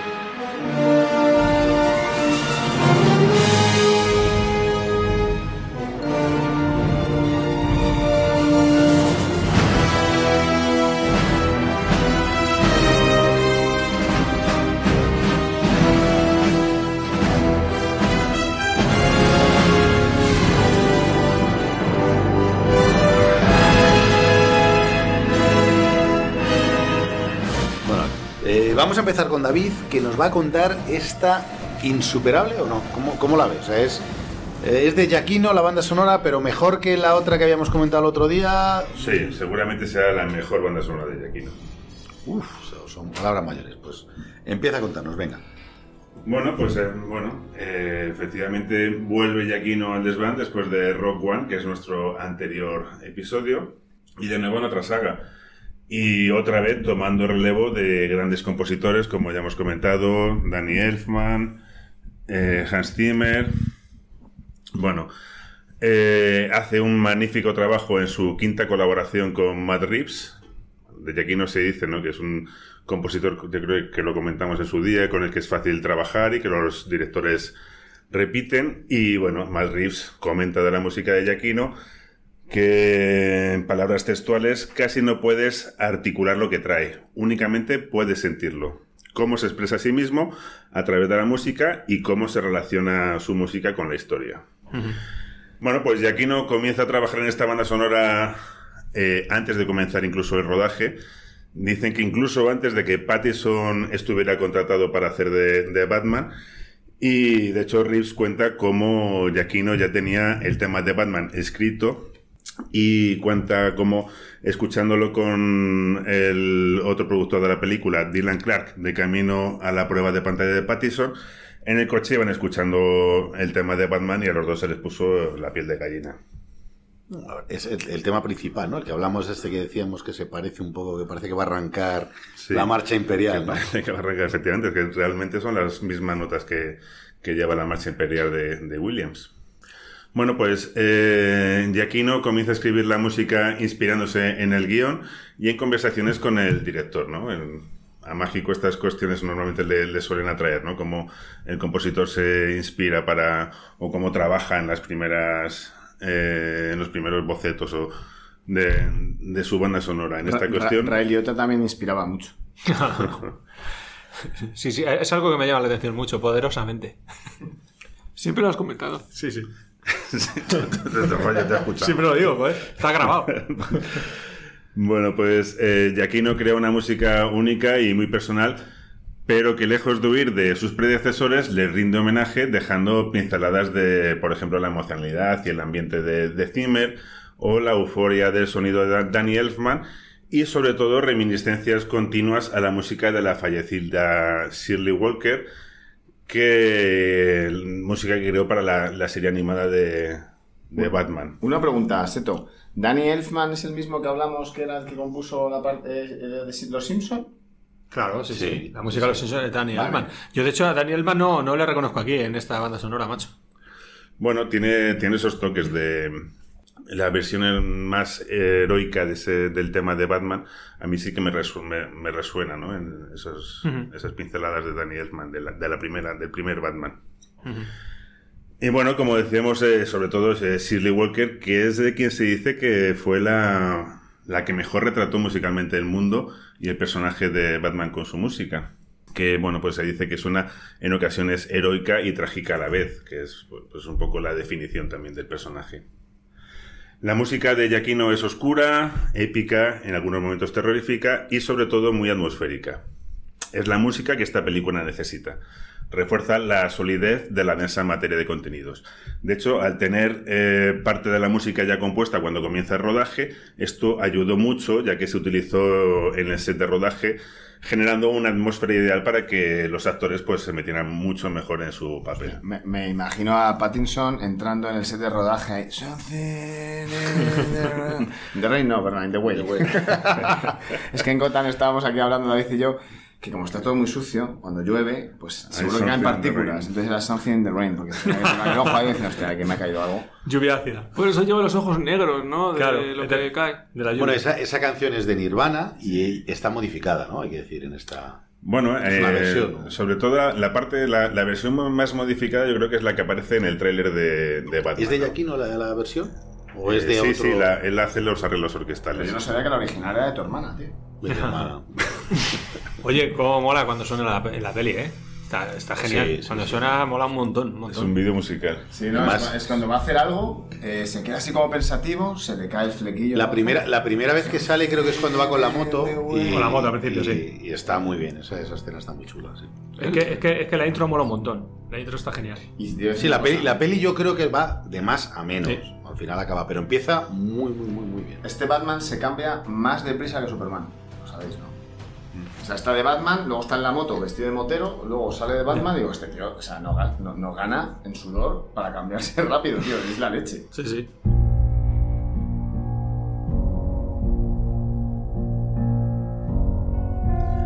Bueno, pues la banda sonora de Batman es la más larga compuesta por Giacchino y como decíamos antes, yo creo que hasta el momento probablemente la mejor de sus composiciones. Más de dos horas de música en la que el motivo principal dedicado a Batman tiene una gran presencia. Es un sencillo pero poderoso motivo de cuatro notas que no nos sacaremos de la cabeza después de escucharlo repetidas veces a lo largo de la película. Hay también una variación mucho más melancólica para Bruce Wayne.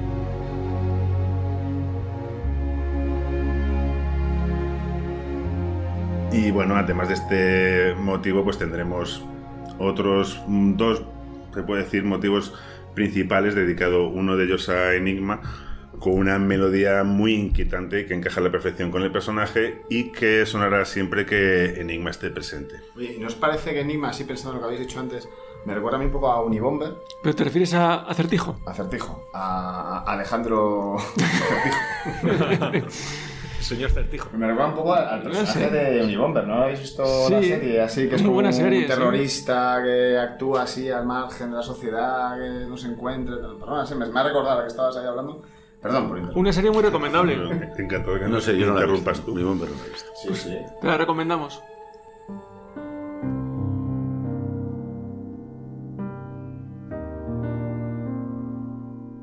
Bueno, pues el otro motivo principal, por así decirlo, es el dedicado a, a Catwoman.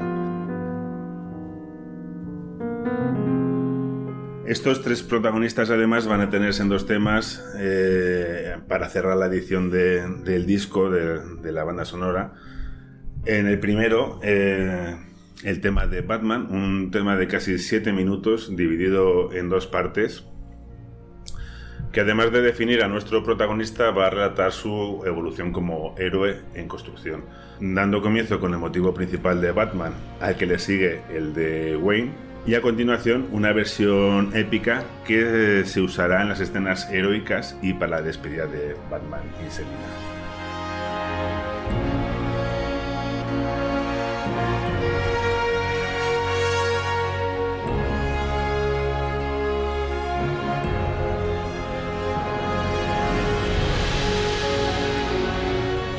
Segunda parte del tema escucharemos el motivo de Batman en bucle, formando una especie de espiral ascendente que se corta al final de una forma un poco brusca y vuelve otra vez a comenzar el tema del motivo de Batman, ¿no? Pero ya se queda ahí y bueno, pues da un poco la impresión de que nos está dejando entrever que la mejor cara del héroe o la peor todavía está por llegar.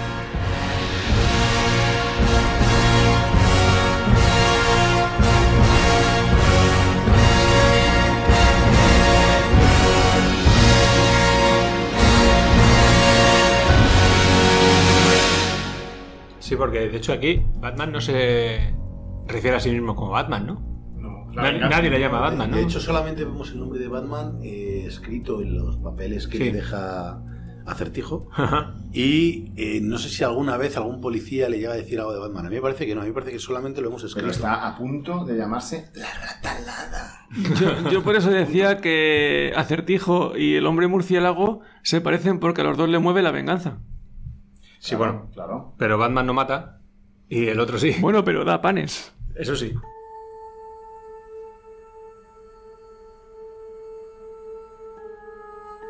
Bueno, pues continuamos con el tema de Riddler o de The Riddler, que es, el- es un tema que define musicalmente a la perfección al personaje de Enigma o al acertijo, como prefiramos llamarlo.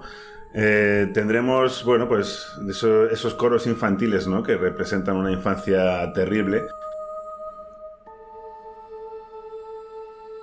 Y bueno, nos vamos a estremecer cada vez que lo escuchemos, ¿no? Eh, Es un, además, los coros infantiles acompañan un piano que también dan ese tono infantil, ¿no? Así como de, bueno, pues una especie de caja de música infantil. ¿no? Ahora ahora que dices lo, lo de sobrecoger, me estoy acordando de la escena esta que hemos comentado antes, cuando está en el interrogatorio ¿no? de Batman y, y él grita un no, que le grita el, el acertijo así, que le grita a Batman, que es sobrecogedor, Mm. o sea, el- Sí. sobre todo lo atormentado que se le ve al, al Enigma. Sí, y esto de hecho también está representado en la música de Giacchino, ¿no? También eh, vemos, eh, vemos, vamos a escuchar o vamos a tener una parte de este tema con un motivo que va a detallar más esta parte desatada y malvada, ¿no? De- totalmente de- descontrolada de Enigma.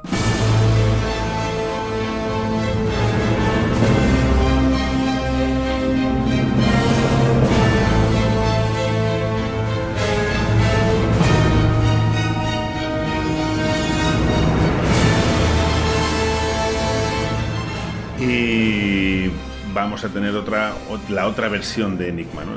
Esa parte más, más contenida, ¿no? esa parte que se ve que, que ya es un, adulto con esa cantidad de, trastornos y es una parte mucho más reprimida, ¿no? por así decirlo.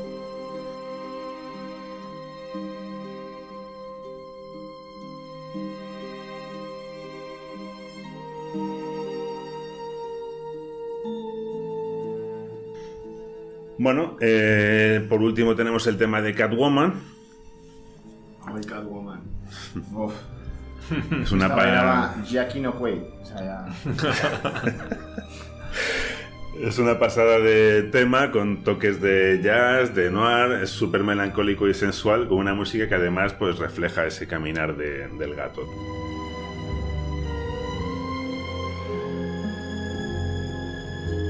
La idea de incorporar esta música surge de conversaciones entre el director y compositor en las que Rips le decía a Giacchino que quería ese sonido al estilo de Goldsmith en Chinatown.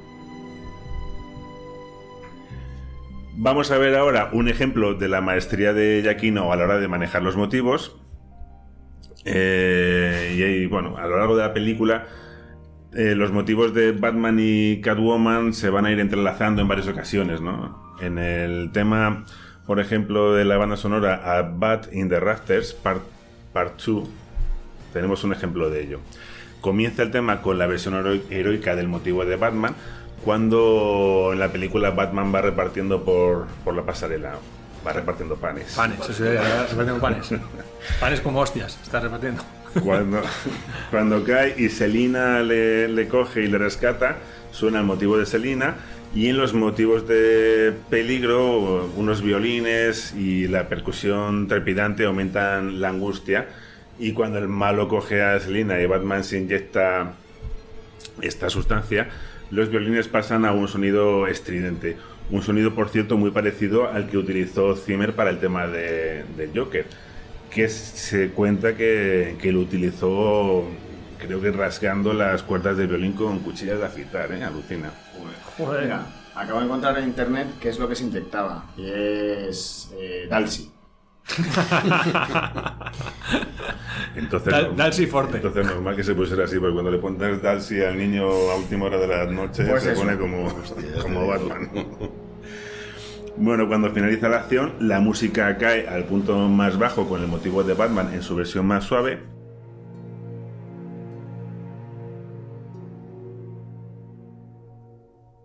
Pero que vuelve a adquirir un tono inquietante cuando el malo, el esbirro de Enigma, responde a Gordon que él es la venganza.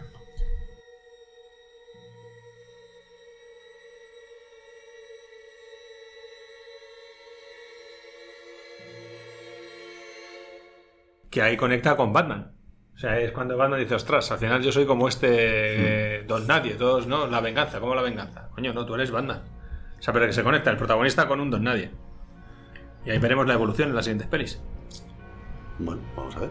Quedan dos más. Bueno, cronológicamente la película, durante la escena de Batman salvando a la gente con la bengala, que ya hemos comentado que nos gusta tanto, sobre todo a Seto, vamos a tener un momento musical poco habitual. Y es que solo tendremos música y la imagen de Batman sacando a los niños del agua. No hay efectos de sonido, no hay nada más que la imagen y la música de Michael Giacchino. Y justo a continuación, de nuevo, el tema de Nirvana, en esta versión más, más, más original, creo que es, de hecho no es la original del disco Nevermind, sino que es una versión que, utiliz- que se utilizó en el disco 30 aniversario. Eh, esa, esa. Esa es. Bueno, para las últimas escenas de rescate y bueno, para la voz en off de, de Bruce Wayne, pues, De Bruno. En la banda sonora, además, vamos a tener, además de los motivos que habíamos comentado de, de, de los protagonistas, eh, bueno, pues como ya hemos comentado, como pilar principal el tema de, de Nirvana.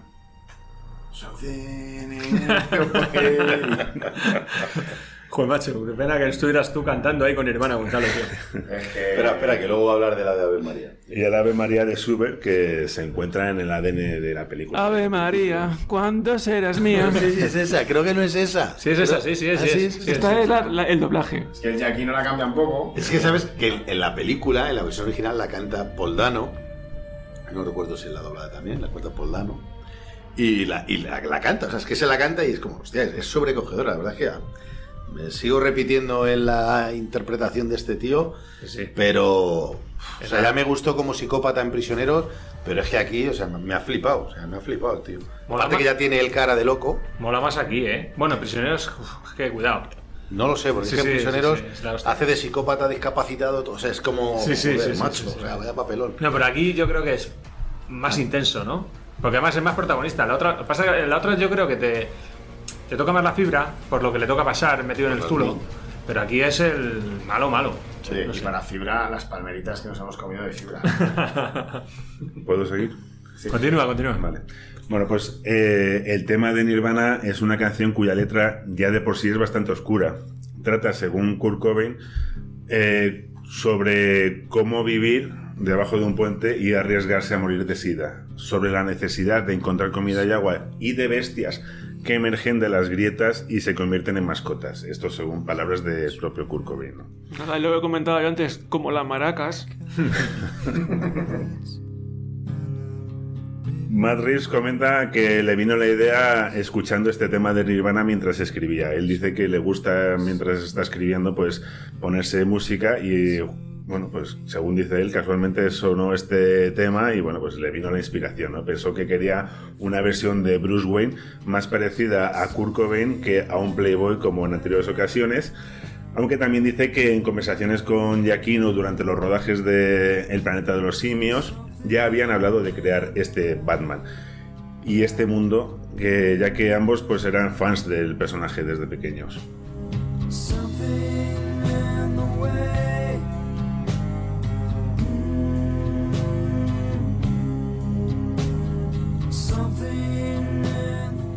Disco termina con un tema para piano de 12 minutos basado en el motivo de Batman, Sonata in Darkness, interpretado por la pianista estadounidense Gloria Chen, que es una auténtica maravilla y es con lo que también voy a terminar yo mi intervención, si os parece bien. Parece- Y, si, y si no es lo que hay, ¿no? Y si no, también. Y como diría Paul Dano, Bueno, a mí, a mí, de, toda esta banda sonora de lo que has contado, yo lo que veo es que a mí la música me mete mucho en el tipo, en el tipo de película oscura que quieren hacer. Creo que Giacchino peca un poco con ese, esa pequeña trampa de llevarnos a la marcha imperial de Star Wars. Creo que ahí me flojea, pero bueno, luego la verdad es que la banda sonora sí que, sí que mete, como te mete en el personaje, la, te acaba llevando a buen puerto, ¿no? Pero no me, no me saco de la cabeza cada vez que oigo la- la- el tema principal eh, Star Wars. Pero qué dos retos de Giacchino, tomar eh, Rogue One y ahora Batman. Me parece más reto eh, Rogue One, desde luego. ¿eh? O sea, porque aquí al final es eh, sí es Batman, pero es original suya. Pero lo que decía en, en Mágico en el otro programa que hicimos de Rogue One, en Rogue One tiene que, tiene que sustituir a John Williams. De todas formas, es un hombre que ya está acostumbrado a estas, este tipo de retos, como ya comentábamos en Rock One, ¿eh? porque ya, ya sustituyó también a John Williams en Jurassic World, ya sustituyó también en, en Star Trek a Jerry Goldsmith, o sea que bueno, es... Y yo quería decir, porque de otros programas que hemos hecho que David nos ha comentado, que la banda sonora no solo la música, sino, sino que también lo- los sonidos, los efectos de sonido que suenan, etcétera. Por ejemplo, creo recordar que nos lo contaba el día de Soy Leyenda, no me acuerdo cuándo fue. Pues aquí es que los efectos de sonido son brutales. Yo, yo tuve la suerte de verla en el cine, por eso cuando decías, ¿qué os parece que la quiten del cine rápido? Joder, pues a mí, para mí es una faena, porque verla en el cine, como cuando vimos Dune, es que si la ves en el cine flipas. Y el sonido en el cine, y los efectos de sonido, el rugido del Batmóvil, todo, todo. Es una, vamos, una pasada, es una pasada. Me, me flipa esta banda sonora.